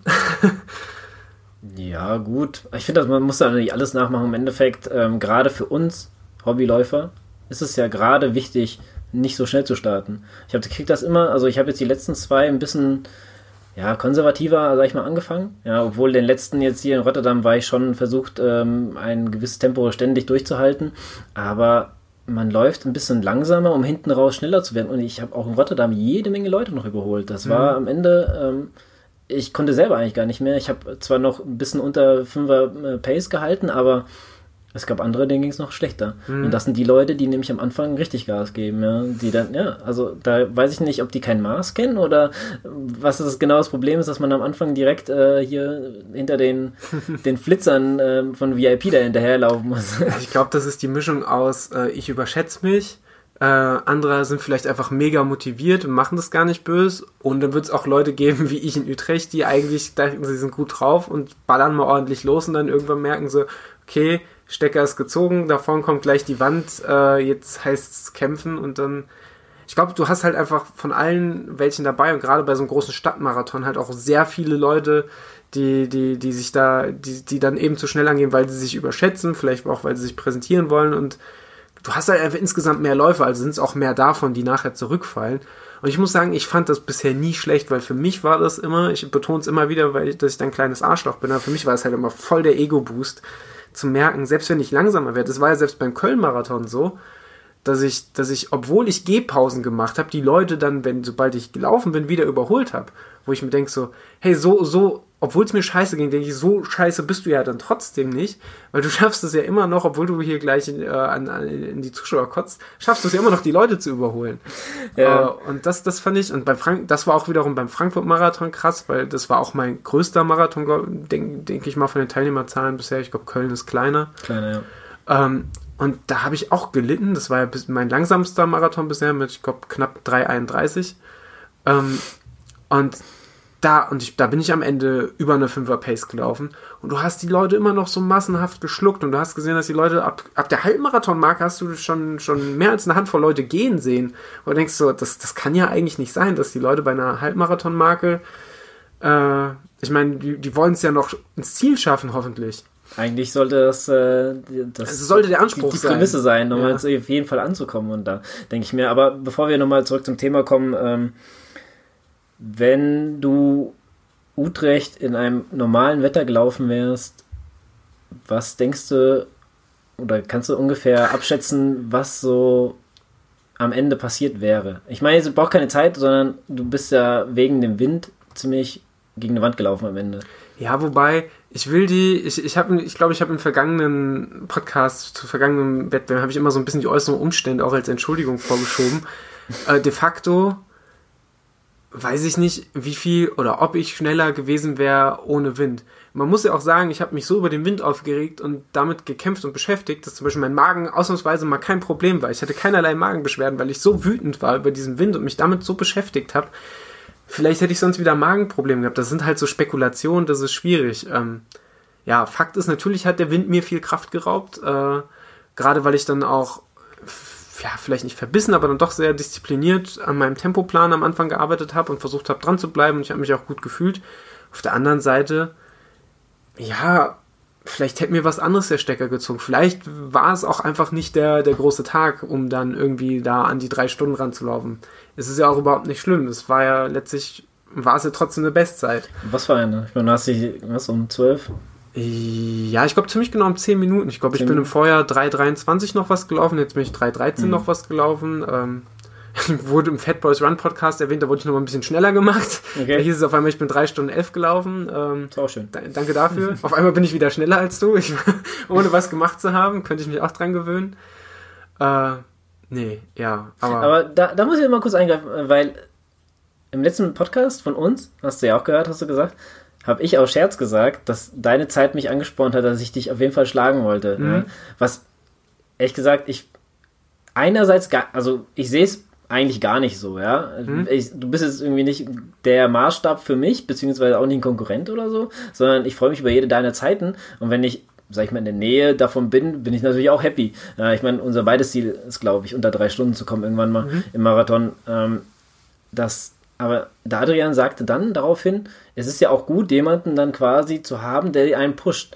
So habe ich das noch nie gesehen. Äh, was denkst du denn darüber? Ich finde es voll motivierend. Es geht mir mit dir so auf der Marathondistanz, es geht mir aber auch mit Niklas so auf der Zehnerdistanz oder auf kürzeren Distanzen, dass ich sehe so, hey, das will ich auch können. Nicht um besser zu sein, sondern einfach, weil ich das, weil ich die Leistung an sich krass finde und ich finde, es hat nochmal eine viel stärkere Sog- oder Motivationswirkung, wenn das jemand aus dem persönlichen Umfeld macht. Wenn ich jetzt sehe, irgendein geiler Typ auf Twitter, super sympathisch, der läuft einen Drei-Stunden-Marathon denke ich so, cooler Typ, aber dann motiviert mich das jetzt nicht so, mhm. wie wenn jetzt ein Niklas in Utrecht irgendwie auf 10 Kilometer 38 noch was äh, trotz der, der äußeren Umstände läuft oder wenn du halt dann auf einmal wieder äh, wie in Florenz einen vorlegst und dann jetzt auch wieder in Rotterdam einen vorlegst, natürlich denkt man sich so, boah, cool, das, das will ich auch. Und dann, dann ist es auch so, vielleicht ist es ein, ein abstrahiertes Konkurrenzdenken, nicht weil man in echt ein Konkurrent ist, sondern weil einfach ja, man, man, man, es ist halt einfach geil, sich so gegenseitig zu pushen. Dann legt der einen wieder einen vor und dann der andere. Und es geht ja auch gar nicht darum, besser zu sein als der andere. Das ist ja überhaupt gar nicht der Sinn der Sache, aber es ist einfach so, dieses, dieses, es hat was mitreißen. Es ist dann einfach so ein sich gegenseitiges Ansporn. Vielleicht ist es auch ein Konkurrenzverhältnis, aber dann ist es ein gesundes Konkurrenzverhältnis. Ja. Es geht ja. nicht darum, sich gegenseitig zu schlagen, sondern es geht darum, ich möchte genauso gut sein wie der andere. Ja, ich möchte dabei sein, was er, ja, ja, was er erlebt sehr, hat. Sehr, sehr, sehr positiv. Und genau. ich, ich bin auch der Meinung, wenn wir beide in Köln habe, ist ja ein bisschen versaut, weil ich auf einmal vorgerannt bin und dann ganz tot war. äh, aber ich glaube, wenn wir beide nochmal zusammen einen Marathon angehen, was wir bestimmt irgendwann äh, nochmal machen, ähm, dann könnten, bin ich mir sicher, dass wir zu, uns zusammen zu einer Bestzeit pushen können, äh, wenn wir beide einen guten Tag haben. Und dass wir auch zusammen dann schneller wären, ähm, als wir einzeln wären, weil Fakt ist, ich glaube zum Beispiel, wenn ich in Köln mit dir mitgehalten hätte, und du bist ja auch am Köln, hast du am Ende ganz schön gekämpft und gelitten, ich glaube, es wäre dir genauso wie mir einfacher gefallen, das Ding nochmal ein bisschen fixer zu Ende zu bringen, weil du willst ja nicht, dass der, also dieses Gedankenspiel hatte ich ja in Köln auch schon relativ früh. Ich will ja nicht, dass der andere wegen mir zurückfällt. Mhm. Und so Sachen oder dann, wenn du siehst, der eine, der läuft noch vor, dann ziehst du wieder nach. Und dann denkst du gar nicht so daran, das Tempo jetzt äh, schleifen zu lassen. Ähm, und die, eine ähnliche Erfahrung, ich glaube, wenn ich das richtig verstanden habe, du bist ja am Anfang auch mit diesen Zugläufern mitgelaufen. Nein, eben nicht. Ich bin, Achso, eben ich, nicht? Ich bin am Ende, also ab, ja, also Kilometer, sag ich mal, 12 oder 13 hat er, nee, doch, so um, ja, es war auf jeden Fall vor der Halbmarathon, sonst hat der drei Zehner Typ mich dann überholt. So. Ich, stand, ich stand ja recht weit vorne. Ah, okay, ich wusste, falsch verstanden. Ich wusste nicht, wo überhaupt die Jungs sind. Ja. Ich habe gar keinen gesehen, weil ich relativ früh anscheinend drin war in diesem Block und dann ähm, bin ich halt gelaufen und ich hatte halt immer das Problem, dass ich einfach keinen Rhythmus reinbekommen habe. Und da, das hat mir, also in Köln lief das deutlich besser. In Florenz lassen wir davon, da wollte ich einfach nur ankommen, so schnell wie möglich. Mhm. Da hast du halt, da, da bist du einfach um dein Leben gelaufen. Also ich wollte einfach nur da raus, aber positiv gesehen. Und in, Florenz, äh, Florenz, in Rotterdam war das einfach, da war keiner. Die Strecke ja, also ich sag mal gerade, man läuft halt über die Brücke, was richtig krass ist, dann läufst du halt äh, am Stadion vorbei, weil das ist ja immer so mein Ding so ein bisschen, da gucke ich immer halt noch hin, aber dann wurde es halt einfach ein bisschen trister, sag ich jetzt mal. Ähm, dann ging es so mal so ein Rechtsknick, dann läuft man unten an der Autobahn vorbei, da läuft quasi an einem, an einem Kanal lang, da standen auch super viele Leute, so Camper und sowas, das war auch richtig cool, aber irgendwie ist es halt ein bisschen so, ja, war jetzt nicht so ähm, aufregend da, mhm. ja, und man ist einfach so, abgelenkt oder man versucht sich so ein bisschen abzulenken. Man hat noch jede Menge Distanz vor sich. Es ist schwierig zu erklären, äh, glaube ich, für Leute, die nicht, nicht so einen Marathon laufen. Oder, aber ich hatte halt immer, ah, jetzt bin ich wieder zu schnell. Ja, jetzt mhm. oh, guck ich auf die Uhr, ja, ist wieder zu langsam. Irgendwas stimmt hier einfach nicht. Ja. Also ich hatte da wirklich nie einen Rhythmus gehabt und in Köln war das ja absolut gar kein Problem. Wir hatten ja. Da sind wir ja beide ohne gut, ich gucke immer, ich glaube ich, verhältnismäßig viel auf die Uhr oder ohne übertrieben viel auf die Uhr zu gucken, hatten wir ein einheitliches Tempo und ich hatte zumindest da bis zur Endphase nie das Gefühl, dass einer sagt, ich kann nicht mehr. Ja. Oder einer unbedingt vorprescht. Im Gegenteil, das lief ja die ganze Zeit. Ja. Und wir hatten ja auch das Glück, wir hatten, sobald wir diese Startphase mal überwunden haben und ein bisschen vorn rausgelaufen sind, hatten wir auch die ganze Zeit super viel freie Fläche ja, und das, das, das, hat echt Spaß gemacht. Wie gesagt, ich gehe davon aus, Vielleicht laufen wir ja in einem Jahr die drei Stunden äh, zusammen ins Ja, also äh, nächstes Jahr würde ich gerne wirklich die drei Stunden mal angehen, weil ich habe mir letztens so, auch jetzt nach dem Marathon, habe ich mir so überlegt, ich weiß nicht, wie es dir da geht, aber ich hatte mir so überlegt, irgendwann in den nächsten ein, zwei Jahren, also jetzt mit diesen, also sage ich jetzt mal, ab jetzt in den nächsten zwei Jahren müsste mal die drei Stunden fallen, weil ich glaube, irgendwann äh, überschreitest du die Grenze und es mhm. wird dir dann immer schwerer fallen, dann da die Zeiten noch weiter zu drücken. Ja. Weiß gar nicht, also diese Grenze wird definitiv irgendwann kommen ist halt die Frage, wie weit man die Grenze als Hobbyathlet überhaupt schafft, auszuloten. Ja. Weil du hast ja, du kennst es ja auch mit dem Schichtdienst, ähm, plus hat man noch andere Verpflichtungen im Leben. Äh, ich habe jetzt auch Schichtdienst und werde damit auch erstmal, werde auch erstmal schauen, wie es mit dem Training zeitlich passt, werde auch nicht mehr die Freiheit haben wie vorher äh, mit, mit der Gleitzeit und muss natürlich auch gucken, wie ich das mit meiner Trainingsgestaltung ähm, unter einen Hut bringe. Ähm, aber ja, und das sind alles so Faktoren, die hat ein Profiathlet nicht. Ein Profiathlet, der kann halt genau an seine Leistungsgrenze gehen, weil die äußeren Faktoren werden so angepasst, dass er seine bestmögliche Leistung abrufen kann. Kein, keiner von uns, keiner von uns Hobbyathleten wird jemals oder leider wahrscheinlich nie, niemals in diese Situation kommen, dass er, dass er, dass, dass er in den Genuss davon kommt. Mhm. Und dementsprechend, ja, weiß ich nicht, ich glaube, vielleicht so euer, euer Kumpel der Uwe, der hat wahrscheinlich schon so viel gerissen, der wird wahrscheinlich schon seine, seine, äh, seine, Leis seine, seine äh, Grenze ausgelotet haben. Ich denke mal, für den Rahmen, den er bekleiden, bekleiden kann, er läuft ja auch so, also zumindest damals, wo er die drei Stunden selber, glaube ich, knacken Mhm. wollte, ich glaube, sein Rekord liegt bei 2,56, äh, ist er ja noch Zeitung austragen, in der Nacht ist er da gelaufen, da als Postmann bist du sowieso viel unterwegs, äh, Mhm. und dann ist er abends noch laufen gegangen. Also da hat er wirklich viel ähm, dafür getan, ständig, sag ich mal, im Training zu sein Mhm. und da, ähm, klar, hast du halt einen gewissen Vorteil, ja, wenn du jetzt, also ich stehe zum Beispiel an der Maschine den ganzen Tag, ja, und dann musst du danach, sag ich mal, noch laufen gehen, um dein Trainingspensum zu, zu äh, erreichen. Und wenn du jetzt halt, jetzt, bei mir ist Frühschicht immer, äh, Spätschicht immer so ein bisschen problematisch, weil irgendwann musst du ja aufstehen und dann hast du, sag ich mal, vier, fünf Stunden höchstens, bevor du in die Arbeit musst, ja, weil der Weg Mhm. Dann ist, ist der Tag wieder ja, rum. und dann ist der Tag halt wieder rum und der Zeit musst du irgendwie noch trainieren. Ja. Wenn du dann irgendwie noch gerade in der Endphase vom, vom Training bist, dann hast du halt, äh, vom, vom großen Highlight, sag ich mal, dann hast du halt auch nicht die Zeit, das dann komplett, wenn ich jetzt, keine Ahnung, ähm, ich hatte dann so sechsmal 1000 Meter oder achtmal 1000 Meter und drei Kilometer einlaufen und auslaufen und so. Aber zeitlich hast du es einfach, ging, Mhm. geht das einfach nicht. Ja, das war dann halt auch ein bisschen, bisschen schwierig. Weil ich da sowieso ja, das habe ich, das habe ich auch dem, dem Adrian schon mal gesagt, wo ich den großen Respekt vor habe, halt von deinem, von, von deinem, also dein Training muss ja, oder dein Körper muss ja unglaublich effizient arbeiten, weil ich finde bei dir den Kontrast so krass zwischen Trainingsaufwand, so ja, du hast einen, einen auch einen großen Trainingsaufwand, das will ja gar nicht kleinreden, aber für das, was du an Training aufbringst und der Erfolg am Ende raus und dafür, dass du ja auch, das hast du ja hier in deinem Podcast oder in eurem Podcast auch schon immer wieder erwähnt, dass du halt das Problem hattest, du hast es einfach organisatorisch auch nicht geschafft, Einheiten so durchzuziehen, wie du wolltest oder wie sie geplant waren. Dann hattest du auch mal einen Motivationshänger und so. Und dann überlegst du, trotz, trotz diesen ganzen Einschränkungen, läufst du einen Marathon in 3,12 noch was. Oder War 3,12? 13, Ja. 28, laut Ja, meiner und, Uhr. Und das ist, das, das ist ja komplett absurd, also dieses Verhältnis. Wo man auch denkt, oder wo ich dann gedacht habe, boah, wenn, wenn, wenn der, wenn der, wenn der, wenn der Lukas mal die, die, die, die Umstände hätte, also auch einfach ein bisschen, bisschen mehr, ein bisschen mehr, bisschen mehr Freiheit und die Möglichkeit hätte, dann noch mehr zu investieren. Wer weiß, was dann möglich ist. Ne? So Gedankenspiele tun sich dann auf eben genauso wie das Gedankenspiel, was wäre in Utrecht äh, möglich gewesen, wenn es 12 Grad und windstill gewesen wäre. Keine Ahnung, kann ich, kann ich dir nicht sagen, aber Aber, aber da sagst du ja auch was, ähm, gerade jetzt auch Rotterdam war ja auch Sonne, ja. Ich hatte stellenweise Glück, dass einfach die Wolken davor waren, aber zur Mittagszeit kam die Sonne halt auch raus. Und da habe ich auch deswegen gelitten. Ja? Mhm. Also man hat immer irgendwelche Umstände. Wenn es nicht das Wetter ist, ist es irgendwas anderes. Also es ist Ja. Marathon, es ist Marathon gibt- und das ist immer das hart und bitter. Und das Schlimmste nach dem Marathon ist das Stehenbleiben und der Körper sagt, jetzt hast du Schmerzen, mein Freund. ja. Ja, okay, kommen wir mal wieder zurück aufs Thema, weil wir sind hier abgeschwiffen, aber ich fand es ganz cool. Ähm, mal ganz kurz, Formel 1. Hast du dazu einen Be Bezug? Ganz wenig. Also ich habe als Kind gern Formel 1 geguckt. Da war ich, wie wahrscheinlich die meisten in meinem Alter, großer Michael Schumacher-Fan. Äh, aber auch großer Mika Hacking-Fan. Ich weiß nicht, das ist so ein cooler Finne war er, glaube ich. Ja. Relativ abgeklärt. Ähm, aber ja, das war halt so als Kind begeisternd, weil Autos laut, Krach, schnell, mega. Ähm, ja, und irgendwann bin ich dann da ausgestiegen. Dann habe ich, also ab und an kriegt man ja mal was mit. Äh, aber so richtig, richtig drin bin ich da nicht mehr. Ja, mir geht's gerade bei Formel 1, also ich habe früher auch, aber eher so die Endphase von Michael Schumacher eher hin zu Sebastian Vettel war so meine Zeit davor.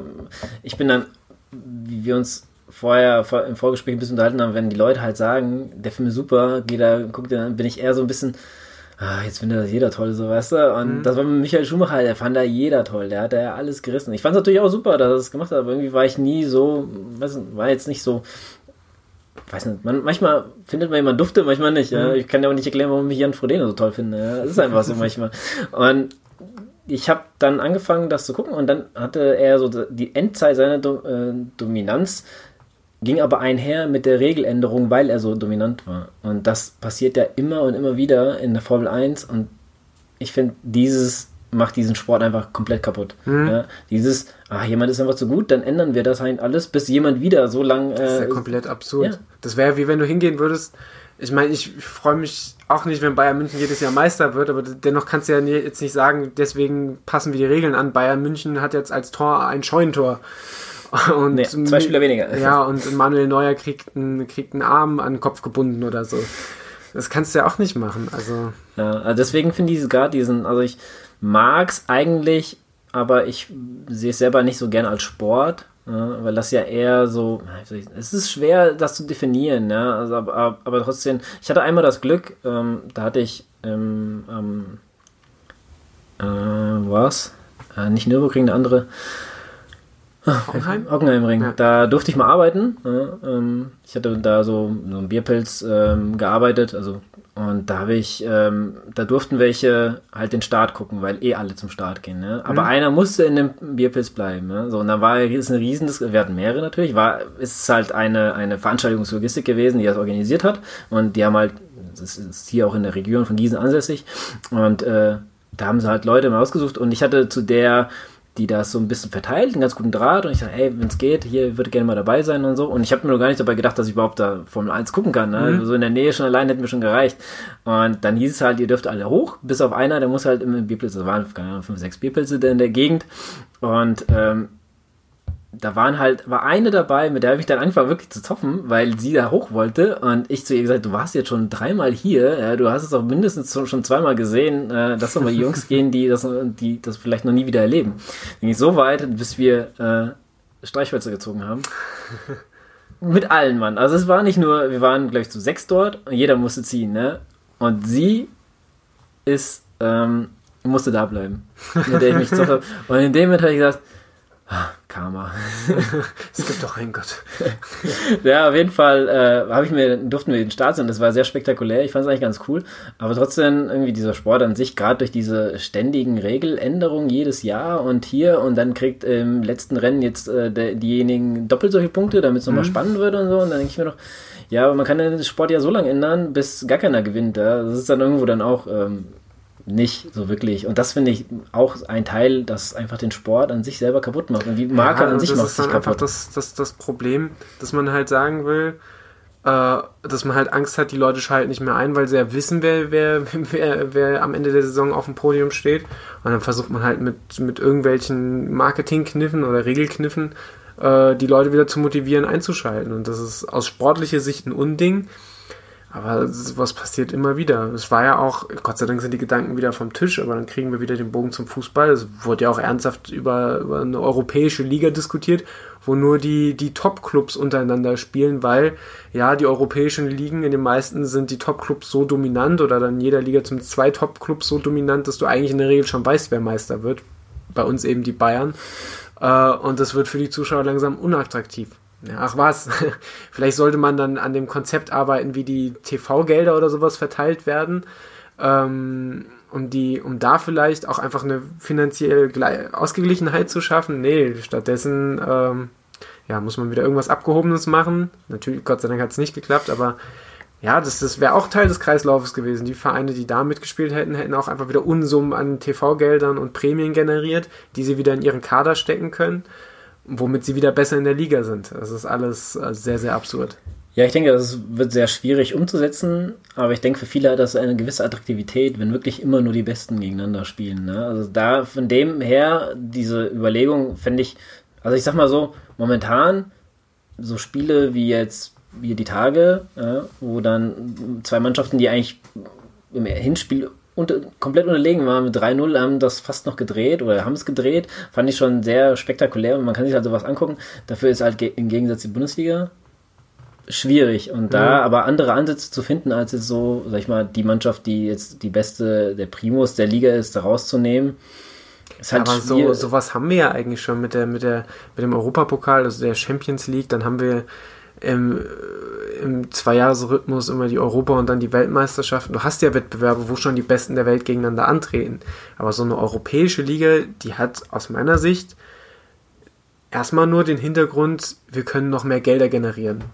Und das ist halt. Und das darum geht es ja immer eigentlich. Und ja, und man muss sich halt einfach, und das geht eigentlich, ist eigentlich in jedem kommerziellen Sport so, aber insbesondere halt leider wieder beim Fußball, weil es halt auch einfach vermutlich der erfolgreichste und markenträchtigste. Mhm. Ja, neben Football zumindest, aber der, der, der ja, Wirtschaft, einer der wirtschaftlich stärksten äh, ich denk, Sportsparten ist. Also ich denke, Fußball ist da doch schon ähm, weltweit beim, beim gesehen. Football, beim Football hat man zumindest einen Unterschied. Es, war, es, es, ist, es ist so, du hast Investoren, es, es wird einfach von Anfang an als Event gehandhabt, da hast du diese mhm. Romantik nicht mehr. Beim Fußball ist halt dieser ganz krasse Bruch noch oder dieser ganz krasse Kontrast, vor allem in Deutschland noch, dass man äh, dass man sehr emotional und, und, und romantisch an die Sache rangeht. aber de facto sind es auch alles mittlerweile hochspezialisierte Unternehmen, wo es auch am, Ende einfach darum geht, wie, wie, wie erfolgreich das Unternehmen agiert. Und der Sport, sportliche Erfolg ist nicht mehr die Hauptrolle, sondern ganz oben dabei ist der, ist der wirtschaftliche Erfolg. Das geht Hand in Hand. Ohne wirtschaftlichen Erfolg habe ich nicht die Macht, um sportlich erfolgreich zu sein. Was passiert, wenn Vereine sportlich erfolgreich oder äh, erfolgreich sind, aber wirtschaftlich nicht erfolgreich oder umgekehrt, sieht man immer wieder, wenn dann auch Vereine kurzzeitig in der Champions League spielen oder, oder im Europapokal, Köln äh, zum Beispiel. Und dann in der nächsten Saison wieder gegen den Abstieg. Das, äh ja, ist, glaube gerade für solche Mannschaften einfach ein zu großer Spagat und da fehlt halt in der Bundesliga. Gerade in der Bundesliga finde ich, wenn man auch sieht, dass Mainz gegen Mannschaften antritt. Also Fußball fand ich immer schon sehr ähm, so wenn man Geografie-affin ist, sehr gut, weil man dann auch weiß, so manche Städte oder so mhm. liegen. Aber wenn man gegen eine Mannschaft spielt, die, ich weiß noch nicht mal, wo die herkam und dann ausscheidet in der Qualifikationsrunde zur Euroleague, dann denke ich mir doch, eigentlich müsste die Bundesliga dann besser sein als mhm. sowas. Also da verstehe ich es halt auch nicht. Und das ist halt, finde ich mal so ganz schwierig. Ähm, aber wir können ja gerade mal beim Fußball, können wir so langsam zum, zum Endthema kommen, äh, weil der Fußball ist meiner Meinung nach gerade dieses Jahr einfach sehr, sehr unattraktiv geworden. Zum einen, ich weiß nicht, wie sehr du jetzt so, jetzt nicht gerade also vom Fernseher, aber so die zweite Liga verfolgst. Da habe ich die Tage Unfassbares gesehen. Und zwar F, der St. Pauli mit sieben, St. Pauli, ja, mit 37 Punkten ist 15. Und wer war es? Ich glaube, Bielefeld mit 40 Punkten ist 5. Hm. Das heißt, wenn die einmal gewinnen, sind die entweder fast Aufsteiger und wenn die einmal verlieren, sind sie fast Absteiger. Das ist, also das ist der Wahnsinn. Wobei da kann die ganze Liga muss, noch absteigen. Weil ich sagen muss, das ist der Punkt, weswegen ich nicht nur aus der Verbundenheit zu Fortuna Düsseldorf, sondern weswegen ich auch immer der Meinung war, dass die zweite Liga um so viel spannender ist als die erste, Einfach weil alle, ich sag jetzt einfach mal, gleich schlecht sind. Und da stimmt es halt noch. Das ist dann kein Spruch mehr mit jeder kann jeden schlagen, sondern da ist es halt echt so, dass wenn der Tabellenletzte zum Tabellendritten fährt, dass du halt eine relativ hohe Wahrscheinlichkeit hast, dass du dich heute auf die Füße legst. Äh, und du hast ja natürlich in der zweiten Liga noch ganz andere Faktoren, schlechte, schlechte Rasenplätze zum Teil und sowas. Das kommt ja, das kommt ja auch, auch noch hinzu. Gerade da kann Fortuna Düsseldorf wieder, wieder glänzen mit einem, mit einem Rasen, der, der anfängt, äh, vor sich hin zu gammeln und auf einmal ein unbespielbarer Acker ist. Und dann, dann wunderst du dich, wenn du das erste Mal seit fünf Jahren eine Truppe hast, die Fußball spielt, äh, die Fußball spielen kann und das auch versucht und auf einmal nichts mehr auf die Kette kriegt, weil du nur noch Schlaglöcher bei dir am Rasen mhm. hast. Ähm, aber es ist halt einfach, aber das macht es dann auch so schwer, dann wieder für die, für die Clubs aus der zweiten Liga sich in der ersten zu etablieren, weil du hast halt, meiner Meinung nach hat man in der zweiten Liga kein super hohes Niveau, sondern man hat ein, man hat ein durchschnittliches Niveau, aber das über die ganze Tabelle verteilt. Aber mit diesem durchschnittlichen Niveau fällt es einem halt schwer, sich in der ersten Liga zu halten und das fällt, wenn du da aufsteigst. Aber auf der anderen Seite hast du da auch wieder nicht die Finanzkraft, wie die, wie die, wie die Vereine in der ersten Liga sagen wir, oberhalb der Tabellenhälfte, ähm, plus die, wo, in, wo Unternehmen schon investieren oder wo Investoren da sind. Wolfsburg zum Beispiel, wenn die gegen den Abstieg spielen und VW nicht gerade einen Diesel versaubeutelt, dann sind da auch mal Gelder locker. Äh, oder HSV, die wieder, die, die, die, die da mit irgendwelchen Leuten liebäugeln und auf einmal äh, auf einmal wird da irgendwas ausgegliedert und auf einmal haben die wieder Bonusgelder da und äh, der Trainer wechselt noch fünfmal und schon wieder hat man einen Scheck irgendwo gefunden, wo man sich fragt, wo der herkommt. Aber diebisch freue ich mich dann auch immer über Vereine, wo man sieht, dass dieses Investorenkonzept massiv, äh, massiv, massiv schief geht. Siehe TSV 1860 München, die, die sich quasi komplett an einen, äh, äh, komplett an einen Investor binden äh, und dann absteigen. Ja, also ich habe ja so einen, einen, kleinen Hang zu Traditionsclubs. Ja? Ich mhm. mag zum Beispiel Rot-Weiß Essen. Ja, ich folge das immer so ein bisschen. Ähm, gibt auch ein paar, die, da bin ich jetzt nicht so gerade der Fan von, aber das sind so halt gerade die jetzt im Westen, die früher auch ziemlich weit oben waren. Ich fand Ulm auch sehr sympathisch damals. Mhm. Ja. Äh, ich fand auch Mainz zu einer gewissen Zeit sympathisch, aber mittlerweile sind sie auch so ein bisschen so eher so eine graue Maus Mainz geworden. war lange Zeit so dieser, dieser sympathische Underdog, ja. ne? so gerade noch zu, zu Klopp und dann Tuchel-Zeiten. Genau. Aber ich finde, das, das Problem war eher nicht, ähm, dass sie jetzt, sag ich mal, die Trainer und die Spieler verloren haben, das passiert jeder Mannschaft, sag ich jetzt mal, sondern eher, als sie das Stadion gewechselt haben zu einer ambitionierten Bundesligamannschaft, sag ich jetzt mal, mhm. und dadurch sich eher so im Mittelmaß und eher so für die Region entscheiden, als sag ich mal, für die, Freiburg ist so ein Club, der eigentlich jeder, den jeder sympathisch findet, ja. Die spielen guten Fußball und so. Und das fehlt, finde ich, das ist das Problem in der Bundesliga. Es fehlt einfach an, man will gewinnen. Ich verstehe das ja, aber man, wie man gewinnt, ja. Wenn man mhm. jetzt, ich sag mal so, ich, als Dortmund-Fan sollte ich vielleicht nicht unbedingt jetzt gegen äh, Schalke wettern, aber ich finde Spiele von Schalke sehr langweilig. Die spielen ihr Abstiegskampffußball und sind damit Zweiter geworden oder sind mittlerweile Zweiter ja, mhm. hinter Bayern und das finde ich so, wenn sowas dann belohnt wird, dann sehen das natürlich andere Clubs und deswegen sind die ganzen Spiele einfach von der Bundesliga uninteressant und Mannschaften, die dann Köln ist, war sogar noch die beste europäische Mannschaft wie Hoffenheim, die eigentlich es besser drauf haben sollten, dann in der Euroleague einfach nicht weit kommen, finde ich eigentlich ein Armutszeugnis für eine Liga, die sich eine der vier besten Europa nennen will. Ja, also da. Warum ist es die eine der vier besten Europas? Weil du, du hast da die europäischen Spitzenclubs und dann geht die Schere auf und dann kommt auf einmal nichts mehr und dann kommt, kommt der Rest der Liga. Ja. Es ist halt, es ist halt einfach so. Und das ist halt, und wie gesagt, das ist ein Teufelskreis. Die Clubs, die vorne dabei sind, wenn sie das Geld klug anlegen, und das muss man sagen, die Bayern haben immer gute Profite geschlagen. Die Dortmunder haben das die letzten Jahre, finden, was ich noch mitgekriegt habe, auch ganz gut gemacht. Ich sag mal so, sind, sind, sind dafür, dafür, dass sie vor, ich glaube, zehn Jahren beinahe zwangsabgestiegen sind, äh, mit ihrem Lizenzgedöns und dann zwischendurch ja auch nochmal richtig abgestürzt mhm. sind sportlich und sich trotzdem wieder hochgekämpft haben, kann man sagen, Hut ab. Aber das muss man sagen, gerade bei Dortmund ist ja finde ich, dieser Anspruch, wo sie jetzt etwas schwierigere Phase haben, ist auch, dass die Leute dann zehn Jahre später auch daran nicht mehr so denken, dass man eigentlich es gar nicht verdient hätte.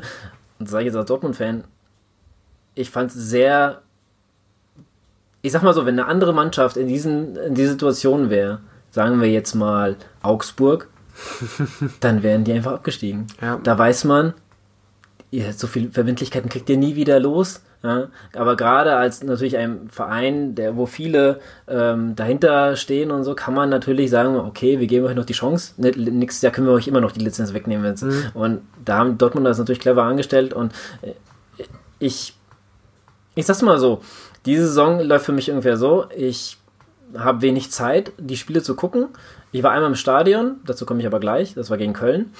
Ähm, und ich, und also jetzt der Bundesliga, in der Champions League war ich ja auch nochmal gegen Madrid, aber sonst sehe ich sehr, sehr selten. Gerade durch Schichten kann ich gar, konnte ich gar nicht Champions League, Champions League oder Europa League. Hatte immer irgendwie das Glück, dass ich Spät- oder Nachtschicht hatte. Dann kommst du halt entweder nach Hause, wenn es vorbei ist, oder du bist gar nicht da.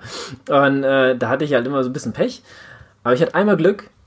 Und dann, jetzt habe ich richtig Bock, mal Dortmund zu gucken. Und das war das Spiel gegen Salzburg. Und du nach diesen 90 Minuten denkst du dir einfach, es war so eine Zeitverschwendung, ich habe gar keinen Bock mehr, ja, und ich habe das nächste Spiel nicht mehr geguckt, das war nämlich gegen Frankfurt und das war, das bin ich lieber meiner Freundin weggefahren, als das Spiel zu gucken und das war wieder was ganz anderes, aber es ist mir nicht mehr so wichtig. Früher hätte ich niemals gesagt, also wenn du vor, ich sag mal, fünf, sechs Jahren Leute gefragt hättest, sagen wir sieben Jahren, weil, ja, äh, zu Leute, die mir äh, zu der Zeit nahe standen, gefragt hättest, ähm, ob ich ein Bundesligaspiel verpasse von Dortmund, da gesagt, auf keinen Fall, der bleibt auf jeden Fall zu Hause. Ja, das war schon sehr extrem. Mittlerweile, vielleicht ist es auch, weil man älter wird oder so, aber irgendwie ist es halt, dass ich einfach da nicht mehr so dahinter bin und selbst wenn ich ein gutes Spiel verpasse, dass, dass, dass ich dann einfach nicht mehr so, ja, da freue ich mich trotzdem, ich kann mhm. mir die Highlights angucken, das reicht mir einfach.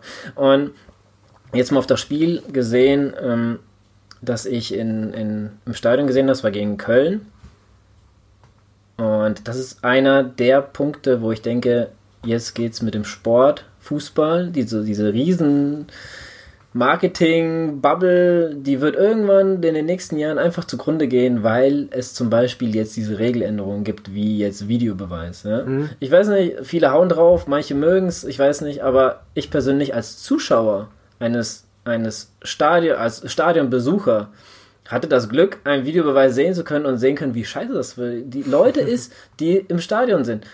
Äh, es war nämlich so, es kam eine Flanke.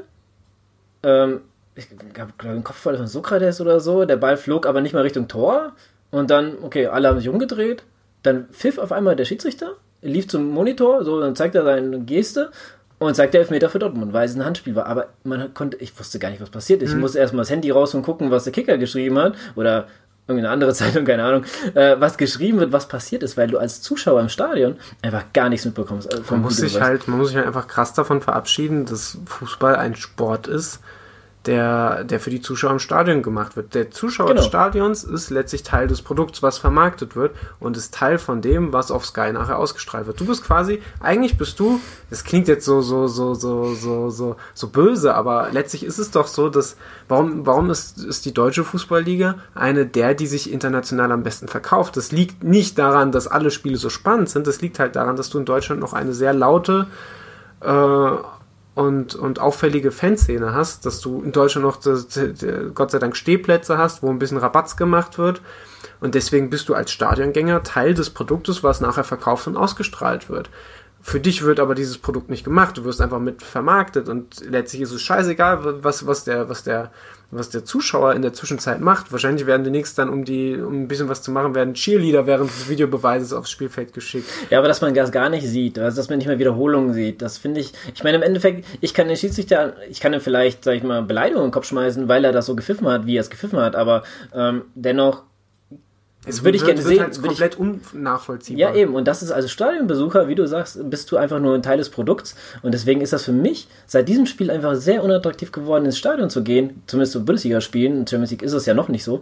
Aber ähm, es wird undurchsichtiger und man weiß es nicht mehr so genau. Und man ist wirklich einfach als ähm, Fernsehzuschauer, äh, oder ich sag mal so, der Sport wird mehr für die Leute als am ähm, Fernseher gemacht, als für die, die ins Stadion gehen. Absolut. Und das ist meiner Meinung nach, deswegen sage ich ja, diese Bubble wird irgendwann äh, platzen, die, der falsche Weg. Natürlich wird es immer Leute geben, die ins Stadion gehen, aber es gibt Leute, die aus England, für die es billiger ist, aus England hierher zu kommen, ins Stadion von dort, äh, oder irgendein Bundesliga-Stadion mhm. zu gehen und wieder zurückzufliegen oder noch, wahrscheinlich noch Hotels bezahlen, als in ein Spiel von der Premier League zu gehen, weil das einfach nur eine High-Class-Gesellschaft ähm, ist und da will man keine Ultras oder sowas. Und wenn das, wenn die Leute sich immer mehr von diesem Sport abwenden, die jetzt die Stimmung machen, wird diese, ich sag mal so, England war eine, eine Kolonialmacht früher, die haben in Asien in, in China, keine Ahnung, äh, also ich, ich war, wo ich mal in Thailand war, da wurde ich angesprochen von Leuten, äh, ich meinte, die meinen, ich würde mich in der Premier League auskennen, ich sollte ihnen Tipps geben, wie sie wetten sollen.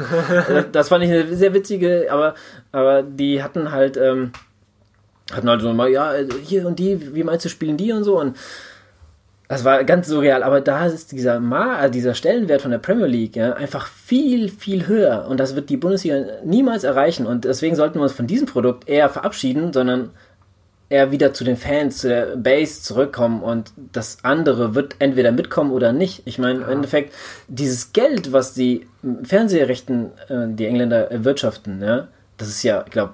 Das, das, brauchen die ja letztlich gar nicht, weil ja jeder Verein da den Großinvestor ja, hat. Und das zumindest die, die in der, ich glaube, in den ersten zwei Ligen haben fast alle. Ja, das, das, sind, das, sind da, das sind da Peanuts. Eben. Und, und das da, sind ja so Sachen, wie, wo manche, wo manche Manager in Deutschland ja auch gern hinwollen würde. Sie ein Martin Kind von Hannover, der, glaube ich, im Duktus von zwei Jahren immer wieder versucht, die in Deutschland so berühmte 50 plus 1 Regel, also wer es nicht weiß, dass halt der du deine Vereinsanteile zu 51 Prozent als Verein selber halten musst, um eben die äh, deinen Mitgliedern oder dir selbst die Entscheidungsgewalt zu lassen, damit es eben nicht passiert, dass ein Investor den Verein aufkauft, das Logo, die Vereinsfarben ändert und äh, und und die Vereinsentscheidung äh, äh, bestimmt äh, und dich dann nachher wieder fallen lässt. Das ist so ein Schutzmechanismus, den es Gott sei Dank in der Bundesliga noch gibt, äh, auch wenn es siehe Hoffenheim mit dem Mäzen, ich finde, sie, sei, siehe Red Bull Leipzig, wo es halt da, wo es da noch untergraben wird. Weil einfach, das ist ein Konzern, der, dem gehört einfach die,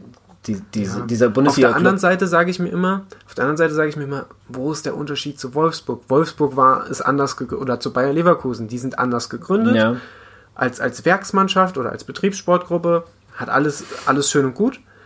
Aber auch heutzutage läuft es doch auch so. Siehe Wolfsburg, als die im Abstiegskampf waren. Aber, aber die, da fließt auch einfach dann ein Geldschwung rein und die kaufen sich dann irgendwelche Spieler. Das ist natürlich bei, bei Red Bull viel, viel krasser ist, weil denen gehören gleich drei Fußballvereine. Dann wird dann geguckt, ja hier, zweite Liga, Leipzig, ah, die müssen noch mal ein paar Tore mehr schießen. Dann wird halt vom Champions League Teilnehmer äh, Red Bull Salzburg wird halt noch mal, werden im Winter noch mal zwei Spieler transferieren. Natürlich zahlen wir da eine Ablösesumme, aber ist egal, es bleibt ja im mhm. Unternehmen. Das ist ja letztlich nur eine Versetzung gewesen. Äh, ich glaube, Paulsen ist ja auch von Salzburg gekommen, Ja, meine also ich. ich glaube, ich glaube auch zwei Drittel oder zumindest die Hälfte, glaube ich, der Ja, und, Spieler das sind alle. ist, und das ist halt, und da verstehe ich nicht, dass man da keinen Mechanismus gefunden hat, um sowas dem Riegel vorzuschieben. Auf der anderen Seite, den, den, den rein marketingtechnisch oder rein finanziell, wirtschaftlich, hat es der Bundesliga gut getan. Die haben dadurch viel mehr, also die haben, es wurden mehr Sky-Abos abgeschlossen. Die Spiele mit Leipzig hatten die, hatten lange Zeit die höchste Einschaltquote bei Sky. Äh, es waren sportlich interessante Spiele. Also so allein aus dem Aspekt war es eine schlaue Entscheidung der, der, der DFL oder des D DFB. Deswegen, es, manchmal fehlen mir dann selber auch die Argumente, dagegen zu eifern, außer zu sagen, mir gefällt das viel nicht. dafür. Ja, aber äh, Ja, ich, ich verstehe dich und ich verstehe auch die Leute, die jetzt, sag ich mal, Leipzig- Leipzig-Fans sind, aber ich verstehe auch die Gegenseite. Also ich verstehe auch ein bisschen beide Seiten und dieser Schutzmechanismus 50 plus 1 ist ja eigentlich vor dem Europäischen Gerichtshof einfach auch gar nicht ähm, aufrechtzuerhalten. Wenn irgendjemand, wenn der Kind jetzt meint, ich klage da jetzt dagegen, Mhm. dann ist das einfach ad acta gelegt dann. Einfach weil wir an dem Punkt vorbei sind, dass es halt, dass es noch, dass es noch Sportvereine sind. Ja. Wären es noch Sportvereine, könnte man das halten. Aber es sind halt, de facto sind es Wirtschaftsunternehmen. Ja, und man braucht ja auch gar nicht so dem, ähm, ja, dem Faktor hingeben, dass mein Verein derjenige ist, der äh, hier ja der Kultverein ist oder sonst was. Das ist Quatsch. Ich, mein, äh, wie viel, also Also Fakt in, ist, in Dortmund sind so viele, äh, also drei, vier Premium-Marken als, als Sponsor dabei. Ja, wenn du siehst, die Trikots werden ja von Puma, da buttern die richtig Geld, der, Stadion, der Stadionname wird verkauft, das ist, da buttern die auch richtig viel Geld. Im Endeffekt werden die wahrscheinlich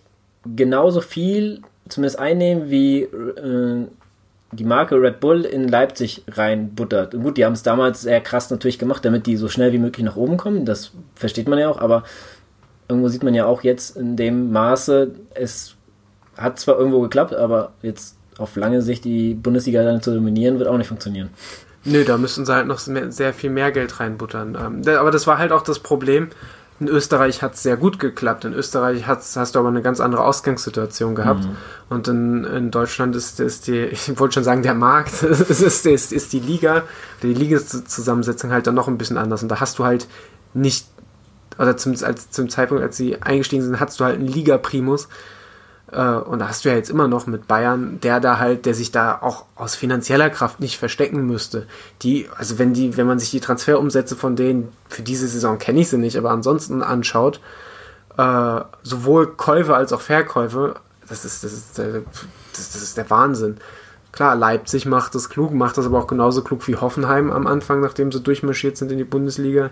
Die haben ein dickes Budget, investieren zukunftsträchtig in junge Spieler. Ist halt die Frage, ob sie sich, also ich glaube nicht, dass die sagen, ich spiele den Rest meines Lebens für, für Red Bull, sondern die werden ja auch schauen, jetzt will ich aber mal zu Bayern, jetzt will ich aber zu Dortmund, jetzt will ich aber international Real Madrid. Die haben ja auch, so schön die Stadt Leipzig auch ist, die werden ja auch nicht die gan ihre ganze Karriere da verbringen sollen. Das ist immer der, der Punkt, wo ich mir sage, so, und ja, da, da fehlt dann der, der Punkt, wo, wo Leipzig die Macht hat, noch so selber so ein Liga-Primus zu werden. Ähm, weil denen fehlt halt noch das Prestige. Noch ist es so, dass Leipzig ein verpönter Verein ist. Ja, das Problem ist, glaube ich, auch, das wird auch ein, vielleicht nie oder zumindest auf lange Sicht gesehen, äh, wird das meiner Meinung, meiner Meinung, wirklich meiner Meinung nach, nicht äh, so schnell eintreffen. Die werden sich bestimmt oben festsetzen, aber die werden auch immer die guten Spieler verlieren. Sie jetzt Cater, der jetzt zu Liverpool geht. Und warum geht er denn zu Liverpool? Ja. Ich sag mal, jeder Spieler, muss man auch mal sehen, ist ein Mensch. Ja. Er lebt da, er lebt in der Stadt. Ja ich sage jetzt mal Hoff Hoffenheim als Beispiel, weil es ist ja Sinsheim, beziehungsweise vielleicht wahrscheinlich Nähe von Mannheim oder Frankfurt werden die wahrscheinlich dann leben. Und Frankfurt ist auch nicht die Superstadt, ja, wenn ich in Bayern, also in München leben kann. Ich war in München äh, Weihnachtsmarkt letzten Jahr, äh, vorletzten Jahres und das, das ist schon eine geile Stadt da, ja. Ich bin zwar jetzt nicht der, bin jetzt kein Bayern-München-Anhänger oder so, oder, aber trotzdem, also die Stadt an sich ist sehr schön, ja. Also da zu leben, muss man auch mal bedenken, ja. Dortmund ist nicht unbedingt die schöne Stadt, ja. Ich war oft öfters in Dortmund in der Stadt, das ist Wobei jetzt die keine Leute, schöne die in Dortmund spielen oder im Ruhrpott spielen, leben ja auch viel außenrum, leben ja auch gern in Köln, in Düsseldorf. Ja, die haben auch diesen Phoenix-See da anscheinend, wo der auch sehr jetzt ähm, modern gemacht Aber worden klar, so für, für einen Spieler ist es ein Gesamtpaket. Aber in Dortmund hast du zum Beispiel auch das Stadion, ja. Das ist mit diesem, dieses Riesenstadion ist einfach auch ein Magnet, denke ich, wo, ah, da will ich auch mal spielen. Ja. Das Mhm. ist halt auch mal, das muss man immer mal bedenken bei Entscheidungen, ja. Ja, aber du hast halt, als, genau, wie du schon sagst, du hast als Spieler, hast halt ein Gesamtpaket und dann wägst du ab, ähm, beziehungsweise du selber wägst ja nicht ab, deine Berater wägen für dich ab. Die Berater, für die Berater ist erstmal wichtig, wie groß ist das Handgeld, weil da kriegen sie ihre Provision. Äh, wo hast du die finanziell besten Aussichten? Und dann wird der Spieler selber natürlich noch schauen, vielleicht will ich nicht unbedingt, weiß ich nicht, äh, nach Leipzig, sondern vielleicht, wenn ich die Möglichkeit habe, gehe ich vielleicht doch lieber nach München, weil da gibt es das entsprechende Geld. Dann, gehen, dann nehme ich vielleicht sogar in Kauf, dass ich da auf der Bank sitze. Mhm. Ähm, Ich glaube ja, Leipzig wird einfach ein zweites Dortmund auf lange Sicht gesehen, weil du einfach bestimmt junge Spieler anlocken kannst mit dem, was du spielst, aber in Dortmund, also Dortmund ist jetzt nicht unbedingt Meisterschaftsaspirant jedes Jahr, aber ich würde mir wünschen, dass wenigstens, muss ja nicht unbedingt Dortmund sein, aber zum Beispiel Schalke soll jetzt nächstes Jahr, sind Zweiter geworden, warum wollen wir nächstes Jahr nicht Erster werden? Ich glaube, jeder, der Fußball spielt, will doch gewinnen. Willst du mir damit sagen, wir wollen in die Champions League, dann heißt es, du willst ein paar Spiele verlieren? Nein, du willst natürlich alles, was du spielst, gewinnen. Ne? Mhm. Was, ob das realistisch ist oder nicht. Ich meine, klar, heutzutage mit den Medien, die hauen dann sofort drauf, wenn du irgendwas raushaust, von wegen ich will Meister werden. Ne? Das ist aber, im Endeffekt will doch jeder jedes Spiel gewinnen. Ne? Und deswegen verstehe ich manchmal auch diese Aussagen, ist aber ist ja egal. Denn dennoch gibt's halt junge Spieler, ja? zum Beispiel der Sancho soll ein richtig guter Spieler sein. Ich habe ein paar Mal ähm, eine Zusammenfassung gesehen, leider noch nicht so live oder ähm, am, am TV. Und der sieht sehr talentiert aus, aber der denkt sich auch jetzt schon, oder Dembele, der denkt sich jetzt schon, ja, wenn ein gutes Angebot kommt, dann bin ich auf jeden Fall hier weg. Aber ich kann mich hier mal ins Schaufenster stellen. Und das ist Leipzig auf lange Sicht bestimmt auch so. Ja, wer will dann, sag ich mal, ein zweiter, ähm, ach, wie heißt er? Ähm, hier von Rom, der, ah, jetzt fällt mir sein, oder Steve Gerrard fällt mir jetzt gerade mal ein. Ja, der lebte in der Stadt. Marco Reus hat meiner Meinung nach ein, seinen Vertrag nochmal verlängert. Das war für mich eine riesen Überraschung. Ja. Für ihn war das vielleicht. sag Andreas Lamberts. Ja, Oder, oder, für, Ja. oder für die ganz Alteingesessenen, würde jetzt kein, in, in, Dresden spielt. Ja, aber der, der, der wollte ja bleiben. Der wurde ja von, von der komischen neuen Verein für sportlichen Führung damals vom Hof gejagt. Der, wollte, der Ja. wollte ja verlängern. Ja. Aber solche Spieler sind heutzutage einfach ganz, ganz rar. Und die Leute, die irgendwo spielen wollen, erstmal hochspielen, wollen viel verdienen und wollen, ähm, wenn sie jetzt nicht unbedingt beim größten Club spielen, beim nächstgrößeren und sich da ins Schaufenster stellen und für mehr ähm, bewerben sozusagen. Mhm. Und das finde ich, ist die Bundesliga auf lange Sicht gesehen und das ist einfach keine Konkurrenz jetzt für die Champions League irgendwas zu erreichen und wir haben da halt nur Bayern München. Man kann, ich finde, man kann den Spielern da ja noch nicht mal so einen Vorwurf Nee. machen, weil natürlich willst du doch das, letztlich das Beste für dich rausholen. Und da auch wieder, man muss sich einfach von dieser ganzen Romantik, die man von früher noch hat, verabschieden. Es ist halt nicht mehr, es ist halt, es geht halt mehr zu diesem System, wie es ja in den USA ganz normal ist. Da wird gedraftet am Anfang der Saison. So, da, da, da scherzt kein Schwein, da scherzt auch den, natürlich hat der Spieler seine Präferenz, äh, wo er hin will, aber letztlich so, es ist ein Arbeitsplatz und du versuchst deine beste Ja. Leistung abzurufen. Da ist ja ganz krass. Also ich habe mir da auch diese All or Nothing, habe ich mir jetzt mal rein, äh, ich mal angeguckt. Das war echt, also die erste Staffel war richtig gut, aber die sagen alle, das ist das Geschäft. Hm. Du kannst heute, kannst du zwei gute Spiele machen, dann spielst du dreimal schlecht, dann bist du raus. Ne? Mhm. Dann schmeißen die dich aus dem Verein. Ne? Das ist einfach, dann hast du kein Einkommen mehr. Und das ist aber für die, aber die verdienen also viel, dass Wobei es bei denen ja auch einfach ein Ab Abbild ist der normalen Hire-and-Fire äh, äh, Geschäftswelt. Also Ja, das, das ist halt, so. da, da muss man ja fast sagen, ist es ja wenigstens fair, dass es auch die Spitzensportler trifft. Ja, klar, auf jeden Fall. Aber jetzt mal, wenn wir schon bei den äh, super Gehältern sind, Ablösesummen heutzutage, was hältst du denn davon? Also das, Ja, es ist komplett realitätsfern und absurd und gehört eigentlich gedeckelt, aber ja, also auch das zeigt ja einfach wieder, was für eine abstrusen Welt man da mittlerweile sich bewegt. Ähm, wenn man sich die Höhe der Ablösesummen, der Höhe der Gehälter anschaut. Äh, ja, und letztlich, und wa- was, das ist auch etwas, was mich übrigens schon immer am, am Transfergeschäft gestört hat, ist halt diese Art, es, es hat's nicht etwas krass von Menschenhandel. Ich meine, ich meine, gerade heutzutage, wo ja nicht mehr nur äh, viel an sich mit transferiert wird mit Kaufsummen, äh, sondern weil es ja jetzt auch hingeht, gerade ja für die, für die, für die finanzschwächeren Vereine sehr attraktiv, die ganzen Leihgeschäfte. Viele, viele, viele Spieler werden geleihen, ich, äh, geleihen, geliehen. Ich kenne es aus Düsseldorf, aber in der Bundesliga findet es auch immer wieder statt. Ähm, äh, und die, das ist ja meistens für beide Seiten auch erfolgreich, aber so ein bisschen hat es doch auch was von, von ich finde, das hat krass was von Menschenhandel. Da wird ja gesagt, ja, du spielst jetzt zwei Jahre da, dann kommst du zurück und da, da frage ich mich manchmal, wie viel, wie viel, wie viel Einfluss hat der, hat der Spieler da selber noch drauf? Wir haben vorhin gesagt, so klar hat er seine Präferenzen, aber ist vielleicht ein Spitzensportler oder eine, eine, eine, ein sehr, sehr guter Spieler. Aber so ein Durchschnitts-Bundesligaspieler weiß ich nicht, wie viel der da mitzureden hat, aber ob er nachher sagt, ich nehme das, was der Spielerberater mir mitbringt. Äh, es ist alles, ja. ich, ich, ich finde, es ist alles so eine komplett realitätsferne, abgehobene Welt mhm. geworden. Und das sind alles so Gründe, weswegen ich überhaupt keine Lust mehr habe, mich mit diesem Profisport Sport beziehungsweise explizit mit dem Profifußball auseinanderzusetzen. Ja, ich verstehe genau, was du meinst. Gerade diese Leihgeschäfte. Ich bin selber nie Profi gewesen oder habe irgendwie Einblicke da gehabt, aber da hast du schon recht. Da finde ich manchmal, glaube ich, werden Leuten auch Sachen reingeredet. Das ist jetzt gut für dich. Mach das mal als junger Spieler gerade. Aber es gibt halt auch die andere Seite, wie jetzt, sage ich mal, Aubameyang, das beste Beispiel, oder Dembele, die sind das Beste, sage ich mal, des Vereins und die sich einfach Sachen dann quasi rausnehmen, beziehungsweise einen Wechsel erzwingen, um alle, um, ja, es, also selbst die würden nicht mehr spielen, wenn, also mhm. wenn sie nicht mehr wollen. Und die, die haben die Macht und die, ich sag mal so, Dortmund ist jetzt ein Verein, der jetzt, sag ich mal, viel über seine, seine Fans auch kommt. Und ich glaube, wenn die ähm, ja, Obrigkeit, sag ich jetzt mal, wenn die jetzt äh, gesagt hätte, nein, sei mir zum Obermeer, nein, du bleibst jetzt hier, aber du spielst auch nicht mehr. Du sitzt auf der Bank für deine Aktion, die du, äh, du sitzt auf der Tribüne für deine Aktion. Und das machen wir im letzten halben Jahr oder der nächste halbe Jahr und im Winter, äh, im Sommer kannst du dann von mhm. mir aus gehen oder verscherbeln dich. Na klar, verlieren die jede Menge Geld, das ist mir schon klar. Aber dennoch, das wäre mal ein Zeichen gewesen, anstatt sich erpressbar zu machen. Mhm. Ja, für jeden anderen Spieler, der das dann auch so macht. Es wurde danach, sag ich mal, Machtwort gesprochen, das braucht keiner mehr versuchen. Aber wenn Marco Reus dasselbe nochmal abzieht, ja, da werden die den weder auf die Tribüne sitzen, noch werden sie in seinem Willen auf lange Sicht äh, verwehren können. Ne? Und das ist halt. Ich bin jetzt mal gespannt, um das Thema so ein bisschen abzuschließen, was mit Lewandowski passiert, der ja offensichtlich zu Madrid möchte mhm. und Bayern gesagt hat, nein, wie es da dann zur Sache geht. Weil Dortmund kann man Weil Lewandowski ist ja ein Typ, der hatte zumindest auch in Dortmund damals, als er, als er wechseln, als klar war, er wechselt, er hat er trotzdem sportlich, das, der ja, ja, astrein das, das zu Ende gespielt. Und das würde wahrscheinlich also er scheint nach außen wirkt er eher wie ein Typ, der, der, der für den das Sportliche absolut im Vordergrund steht. Das stimmt, da, da, kann man den äh, nichts äh, vorhalten. Er hat wirklich bis zum Schluss Gas gegeben. Aber klar, das, ich finde schon, das hat Schule gemacht in den letzten Jahren, soweit ich es noch verfolgt habe. Man muss ja immer relativieren, weil ich bin nicht mehr ganz im Thema drin, aber. Äh, so.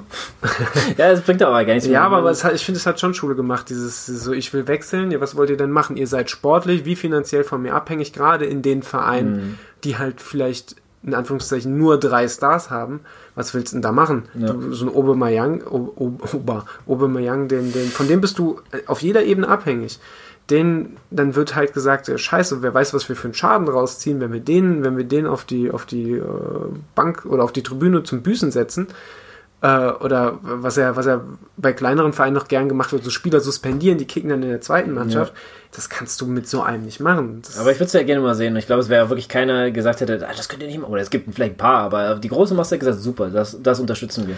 Ja, kurzfristig, aber ich, wie gesagt, es ist für mich schwer einzuschätzen, wie groß der langfristige Schaden gewesen wäre. Dann, dann, dann, dann nachher, und dann nachher machst du dich als Vereinsführung angreifbar, wenn es dann heißt, scheiße, jetzt haben wir fünf Tabellenplätze verloren dann und dann hast du auf einmal vorne jemanden drinstehen mit einer beschissenen Chancenverwertung, irgend so, irgend so eine Gurke. Äh, und dann, ja, und dann heißt, oh ja, jetzt wollen wir den Aubameyang zurück und dann sitzt er da, dreh, äh, tippt sich selbstgefällig irgendwie auf die Schulter und sagt so, ja, bringt mich doch. ja, ähm, ich wollte nochmal zum Schluss nochmal zwei andere Themen und zwar einmal geht es um das Politische im Sport.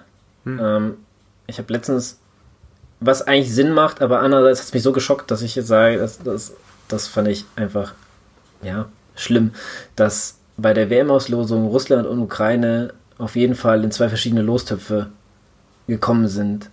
Das, weißt du, das, die durften nicht zusammengezogen werden, sodass dieses, dieser Konflikt, der zwischen den zwei Ländern besteht, einfach nicht auf dieses, auf die, und das, da dachte ich, ja, warum setzt ihr denn die Töpfe nicht einfach so, wie ihr es für richtig haltet?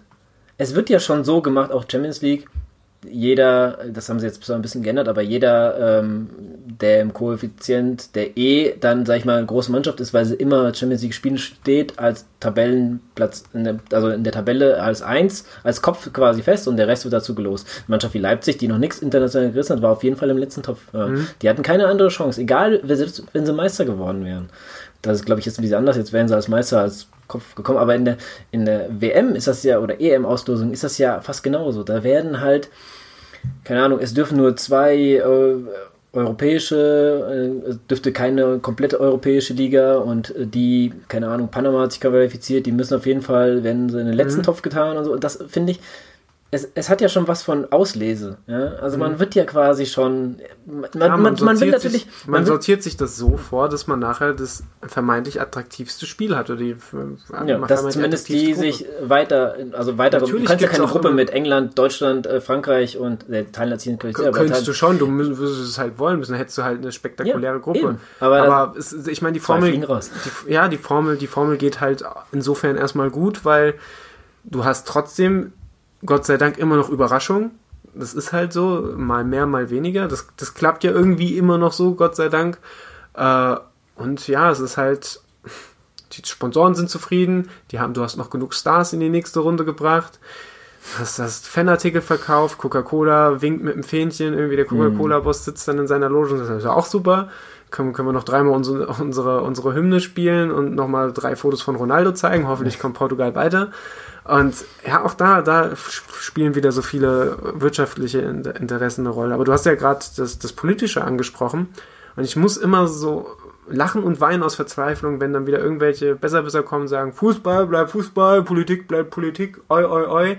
Weil es ist oi, halt, oi, oi. ja, weil, weil, weil es ist halt einfach nicht so. Du kannst es nicht trennen. Selbst wenn man mal weggehen würde von dem, worauf die hinaus wollen, so, weil wenn du jetzt heute ins Fußballstadion oder irgendwo hingehst oder ich ein Foto von meiner Erdnussbutter poste, wo, äh, wo drauf steht, Nazis umschmieren, dann kommt, und dann kommen tatsächlich Leute an und sagen, jetzt bring doch nicht deine Politik mit in den Sport. Ja, es ist vorgekommen. äh, ta tatsächlich ein echtes Beispiel. Ähm, okay.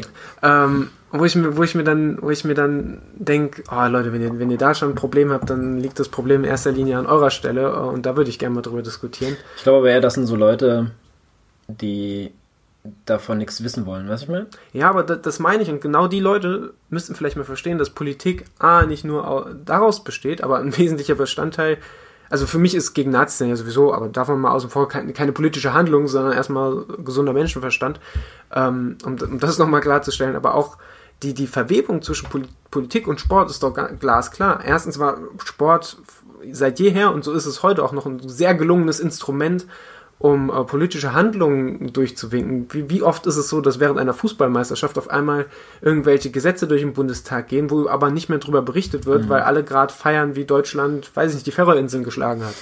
Weiß nicht, waren Färöerinseln schon mal bei einer WM? Nein, aber ich weiß, was du meinst. die Zuhörer wissen auch, was du meinst.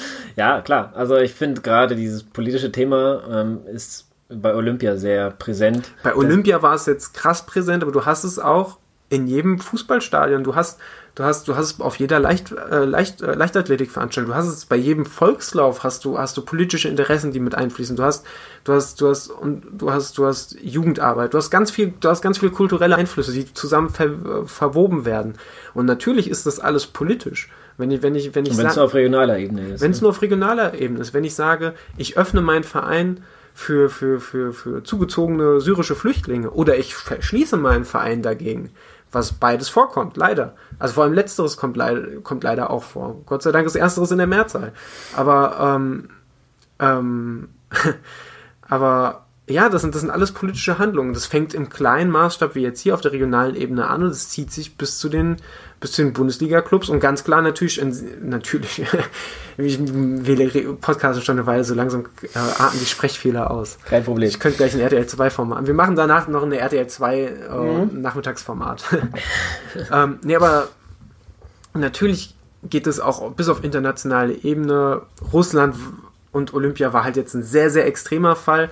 Aber jetzt auch bei der Das beste Beispiel für. Das beste Beispiel dafür. Auch das beste Beispiel, wie, wie, wie, ja, wie, wie handlungsunfähig äh, ein manches Komitee sein kann und wie, wie unfähig die Politik sein kann, auf sowas zu reagieren und wie und äh, wie, wie, wie, wie, wie scheinheilig und ja, selbstherrlich die, die Politik des schuldigen Landes in, in dem Fall sein kann, weil das war ja auch ich weiß nicht mehr, wie er heißt, äh, der, der Dopingarzt, wo der Putin gesagt hat, wie heißt der? Nee, kenne ich nicht. Und dann ist so, natürlich kennst du den, du Arsch. Ja, und jetzt, ja, und das Beispiel, was du angesprochen hast mit der WM, das ist halt auch, ja, es ist, ja, wir vermeiden jetzt mal den Konflikt. Nee, da geht es einfach darum, dass man, da geht es nicht darum, um den Konflikt zu vermeiden, weil man irgendwas Gutes bezwecken will, sondern man will einfach eine Sportveranstaltung haben mit ausschließlich positiver Publicity.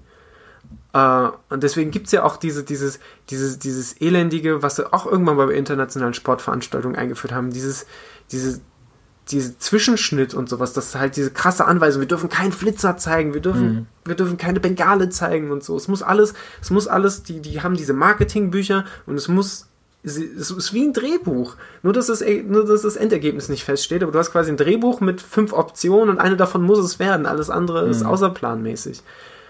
Also es ja, und auch da wieder. Und da, da, da, und das trifft halt für mich dann auch wieder emotional am ehesten im Fußball. Es ist, es ist halt einfach für mich ich ziehe es nicht mehr in Erwägung, irgendwie an diesem Spielsport zu partizipieren. Gut, EM und WM habe ich eh immer weitestgehend nicht verfolgt. Das interessiert okay. mich einfach nicht so wie Vereinsfußball. Ähm, auch einfach wegen den negativen Begleiterscheinungen, muss ich mir sagen, macht mir das kaputt. Ich sehe gern Fußballer auf Spitzenniveau, die sich miteinander messen. Also früher, wenn Brasilien und Argentinien gegeneinander gespielt haben, das, das war geil, auch einfach wegen dem fußballerischen Niveau. Und die, diese ganzen, oder auch Deutschland und Brasilien oder so, Deutschland hatte immer eine oder seit Jahrzehnten eine gute Fußballmannschaft. Und die sieht man als Fußballfan auch gerne spielen. Aber diese ganzen Begleiterscheinungen, mhm. diese, diese, der ganze Nationalstolz und so, so, der sich bei so Veranstaltungen entwickelt, die machen mir das dann wirklich kaputt. Zusätzlich mit dem Punkt, dass das ja auch einfach so Veranstaltungen, ja, die, die, die, diese, diese ganzen, dieses ganze Problem der, des Konsums, des Konsumsports, nenne ich ihn jetzt einfach mal, ich hoffe, der Begriff passt einigermaßen, das ist alles ja extrem verdeutlicht, weil die ganzen Probleme, die wir vorhin besprochen haben und so, die finden da ja auch statt auf viel, viel größerer, größer, größerer Ebene. Da geht es halt nicht mehr darum, ist dieses Event sportlich reizvoll, sondern wie schaffen wir es, dieses Event so gut zu vermarkten, dass wir unseren Umsatz möglichst krass steigern. Äh, ja, das ist für, mit Sport hat es, natürlich ist es immer noch ein sportliches Ereignis, aber es hat mit Sport nicht mehr so viel zu tun, wie es eigentlich zu tun haben sollte. Sport alleine ist es schon mal lange nicht mehr und ähm, du sagst auch WM und ich bin ja gespannt auf die nächste WM, also nicht die in Russland, sondern die in Katar, die ja was in Katar alles passiert ist, finde ich eigentlich persönlich sehr schlimm. Und man sollte da ein bisschen ähm, härter drauf schauen, als äh, wegzuschauen, wie ich es ähm, eigentlich gerade von den Medien finde, die zwar hin und wieder mal berichten, was da alles ähm, an, an äh, menschenunwürdigen äh, ja, Verhältnissen ist. Aber mir geht es eigentlich gerade jetzt mit dem Thema um, wann es stattfindet. Und es soll ja im Winter stattfinden. Mhm. Und finde ich natürlich super, dass man sich das alles vorher überlegt hat, bevor man Katar das Ding gibt. Ähm, aber es sind Weihnachtsmärkte. Die Leute wollen ja auch auf die Weihnachtsmärkte gehen, gerade sehen. Und ich bin mal gespannt, wie sich das zusammen verträgt, gerade in Deutschland, ja? weil es gibt, da sind auch viele Existenzen jetzt schon wahrscheinlich in Gefahr. Ne? Weil viele machen da auch einen Jahresumsatz. Ne? Also mhm. bin ich echt, echt, echt gespannt. Um dein politisches äh, Statement nochmal hier zu unterstreichen. Es gab einen Ironman in Regensburg, oder Ravensburg, ein von, ein von ich glaube Regensburg, oder den gibt es glaube ich sogar noch. Aber die Zuschauer äh, die Teilnehmerzahl ist nicht so hoch wie ein Ironman vielleicht äh, die Stadt Regensburg sich erhofft hat. Dementsprechend haben sie das kündigen wollen und wollten nicht mehr den austragen, weil das zu viel kostet. Anstatt, also der Gewinn ist nicht so hoch wahrscheinlich, wie sie wollten. Aber gesagt, die Ironman haben gesagt, nee. Also die, die Firma Ironman hat gesagt, nee, wir haben einen Vertrag bis dahin, dahin, dann wird er auf jeden Fall noch ausgetragen. Ich meine, der wird noch dieses Jahr ausgetragen, ich mhm. glaube, danach ist vorbei.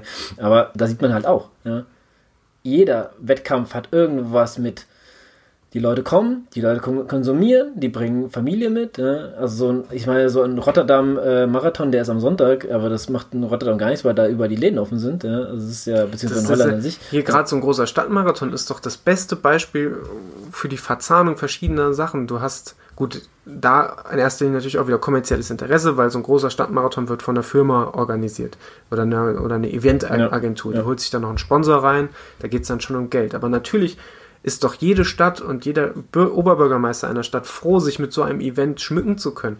Was meinst du, was in Frankfurt los wäre, wenn der Oberbürgermeister es irgendwie verkacken würde und auf einmal der Frankfurt-Marathon jetzt in Anführungszeichen in, wegen ihm nicht mehr stattfinden würde. Was meinst du, was da los wäre? Es ist ja auch etwas, womit sich die Stadt Frankfurt präsentiert einer der größten Marathons in Deutschland, Mhm. wahrscheinlich der zweitgrößte oder drittgrößte. Der zweitgrößte Deutschlandsieger. Ja, 25 25.000 oder 20.000? Ja. Oder sowas. Berlin, stell dir mal vor, in Berlin würde es keinen Oh. Marathon geben, die Weltrekordstrecke. Aber- das sind ja, das sind ja, das sind ja, das sind ja alles wichtige Ereignisse in mehreren Instanzen, politisch, kommerz, kom kommerziell, sportlich. Und da sieht man doch, dass es immer eine Verzahn Verzahnung aus all dem ist. Und ich muss auch sagen, ich bin, ich habe mir den Marathon, den ich jetzt am Sonntag laufe, nicht nur ausgesucht, weil es eine schöne Streck Strecke ist und ein schönes Umfeld und weil ich mich da mittlerweile auch heimisch fühle in der Gegend, sondern weil ich es auch unglaublich cool finde, dass ein Marathon in der Größenordnung, es sind immer dreieinhalbtausend Teilnehmer, ähm, über trotzdem von einem Sportverein oder von zwei kleinen Sportvereinen mit pro Verein, glaube ich, 200 bis 500 Teilnehmern organisiert wird. Äh, Und das so, sowas finde ich einfach geil und sowas finde ich auch unterstützenswert. Aber auch da, natürlich brauchen die auch wieder Sponsoren. Und auch da dreht sich dieses ganze Rad, was ich jetzt schon seit fünf Minuten erläutere, es dreht sich immer wieder von vorn mal links rum und mal rechts rum. Und dann überschlägt es sich, aber irgendwie dreht es sich dann, dann immer wieder weiter. Und es sind immer wieder die gleichen Faktoren, die da reinspielen. Das Schlimmste bei solchen ist, wenn es nicht so Menschen gibt wie dich, die sagen, ich möchte das aber unterstützen, weil es mir gefällt, weil es der, der Adrian ist auch ein super Beispiel, der hat ja seinen Schottenmarathon, hat er beim ersten Mal mitgemacht, beim zweiten Mal, er will auf jeden Fall weiter dranbleiben, schon allein, weil er so unterstützen will. Er sagt, die haben so ein super Projekt dahingestellt und das ist halt, wie du sagst, die Kehrseite der Medaille, dass es viele wahrscheinlich sehr, sehr schöne Events gibt, die nicht so eine große Resonanz haben im, sag ich mal, Läufer oder im Triathlon-Bereich, die dann einfach wieder verschwinden. Ne? Obwohl die sehr, sehr cool waren. Also zum Beispiel hier in der Gegend in Laubach gab es mal einen Duathlon. Ja? Der war sehr beliebt. Und der Veranstalter hat irgendwann gesagt, nee, oder keine Ahnung, ähm, ich ähm, habe da jetzt nicht mehr die Muße und der ist verschwunden. Und ich hatte einmal das Glück daran teilzunehmen als Staffel. Ich wollte aber den sehr gerne selber mal fahren. Aber leider werde ich das niemals erreichen können. Genau dasselbe ist mir mit Wiesbaden passiert. Da gibt es den 70.3 Ironman damals. Der Adrian hat den mehrmals gefinisht, glaube ich zweimal. Und diese Strecke da am, am, am, am Kurhaus vorbei, in diesem Park, das fand ich so cool, ich, hier will ich irgendwann mal starten. Ne? Mhm. Und das ist jetzt auch vorbei. Das gibt's nicht mehr. Vorbei, ja. Und das ist einfach, solche Sachen verschwinden dann irgendwann und man bereut es, weil dass man das niemals dran teilnimmt, weil vielleicht auch mal die Leute müde geworden sind von dem. Ich sag mal so, ich bin jetzt auch keiner, der zehnmal Frankfurter Marathon laufen wi- wird. Das werde ich, dieses Ziel werde ich mir, glaube ich, niemals. Also keine ewige Startnummer. Nein, das reizt mich nicht und es wird mich auch, glaube ich, nicht reizen. Es gibt so viele schöne, andere schöne, ja, große, meine ich jetzt. Zum Beispiel irgendwann mal London vielleicht laufen oder Paris. Es steht ja auch irgendwann in meinem Mhm. Raum mit, mit einem Lauf, Laufenlied äh, Atmos Butter Racing Team mal zu begleiten. Und das ist halt, wo man sagt, es gibt halt eine andere. Aber wenn du wirklich so einen kleinen hier aus dem Ort, aus dem Nachbarort, aus der Gegend äh, unterstützen kannst oder sogar nach Utrecht fährst, das finde ich sehr, sehr cool. Und ähm, ja, Ich will auch, ich will gar nicht, dass man mich da falsch versteht. Ich will diese, die, die, die großen, kommerziell, kommerziell, organisierten äh, Städtemarathons gar nicht schlecht reden. Die sind meistens sehr gut, gut organisiert und machen auch Spaß. Ähm, mir, mir macht es ja auch Spaß. Also, mein erster Marathon, Düsseldorf-Marathon, war auch ein kommerz kommerzieller, war auch super organisiert. Ähm, auf der anderen Seite, ich bin den Fidelitas Nachtlauf gelaufen, war auch vom Sportverein, eine 80 Kilometer Strecke willst du auch erstmal äh, abgesteckt haben und das, die Orga da bewerkstelligt haben und es war auch geil. Also es, es gibt halt nicht das eine, das Geiles äh, und das, nur das eine, das Geiles und das andere, der Rest fällt hinten runter. Es, es ist, ja, muss ein bisschen, bisschen über den Tellerrand schauen. Nichtsdestotrotz finde ich, finde ich es immer schade, wenn der Event-Charakter, wenn du das Gefühl hast, der Event-Charakter steht jetzt deutlich über den, steht jetzt deutlich über dem sportlichen Charakter, weil, und das trifft auf Fußball, also geht bei mir um Fußball und umlaufen und weiß der Geier was, ich habe da gern als Sportler selber den sportlichen Fo- Fokus noch im Vordergrund. Ich glaube, das Einzige, wofür ich mir noch den, äh, noch ein bisschen mehr Event-Charakter wieder wünschen würde, wäre tatsächlich Radsport. Einfach da, damit dieses negative Image vielleicht ein bisschen verdrängt wird. Ja, das, das stimmt. Da hast du recht. Ähm, wir müssen jetzt leider, wir erreichen jetzt le leicht die zwei Stunden. Marke. wir müssen jetzt leider auch abbrechen. Vielleicht machen wir nochmal Teil 2 irgendwann. Ähm, so als abschließend das Thema Untergang des Profisports. Ja, äh, ich glaube, wir können festhalten, der Profisport wird nicht untergehen. Im Gegenteil, es wird zukünftig noch mehr Geld geben. Das, äh, noch mehr durch die Gegend jongliert wird und der Profisport wird weiter jonglieren, äh, wird weiter florieren äh, und ich werde ihn noch weniger gucken als zuletzt. Ja, ich denke, früher sagen Ältere war alles besser mit Franz Beckenbauer und keine Ahnung was. Da war aber die haben damals nicht so viel Geld verdient, heute verdienen sie jede Menge Geld und es wird immer mehr und Leute wie Neymar sind von kleineren Kindern, die Mhm. meine Neffen zum Beispiel sind, äh, in, den, in den Himmel gelobt und es kommt, glaube ich, einfach so eine Fluktualität. Da- Die, da darf die, ich- die erwachsen werden, die finden das dann wieder geil und für die ist das normal. Für mich ist das jetzt, sag ich mal, unnormal, weil ich das nicht so kenne und ich denke, deswegen wird das einfach niemals untergehen. Ich wollte gerade noch, noch äh, intervenieren, um Abschluss, Abschlussfazit zu setzen. Und da hast du es schon gesagt, ich glaube genau das ist der Punkt. Wir, wir diskutieren jetzt darüber und wir finden das befremdlich. Letztlich ist es doch so, die Leute, die jetzt da reinwachsen, finden das, wie du schon gesagt hast, dann als vollkommen normal. Und wir werden irgendwann die sein, die, die ewig gestrigen, die sagen, ach, früher, äh, als, als ich Fußball geguckt habe mit 14, war das alles so geil, wie könnt ihr euch das nur anschauen? Genau. Gut, Daniel, dann bedanke ich mich. Ich bedanke mich, dass ich hier sein durfte bei dir zu Hause. dass ich noch die alte Wohnung sehen durfte.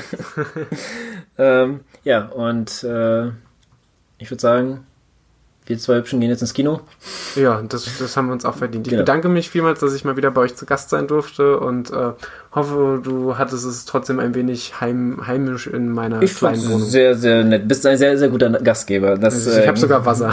ja, Wasser habe ich bekommen, ja. ja, ich Nein, hätte dir auch Snacks angeboten, aber ich habe es vergessen, aber ich habe tatsächlich noch Manna Das stehen. cruncht ja, das wäre ja dann auch wieder nicht Das gut für wäre einen Podcast. wär super. Ähm, gut, alles klar. Dann ähm, macht's mal gut und ähm, viel Spaß beim Weiterlaufen. Macht's gut. Ciao, ciao.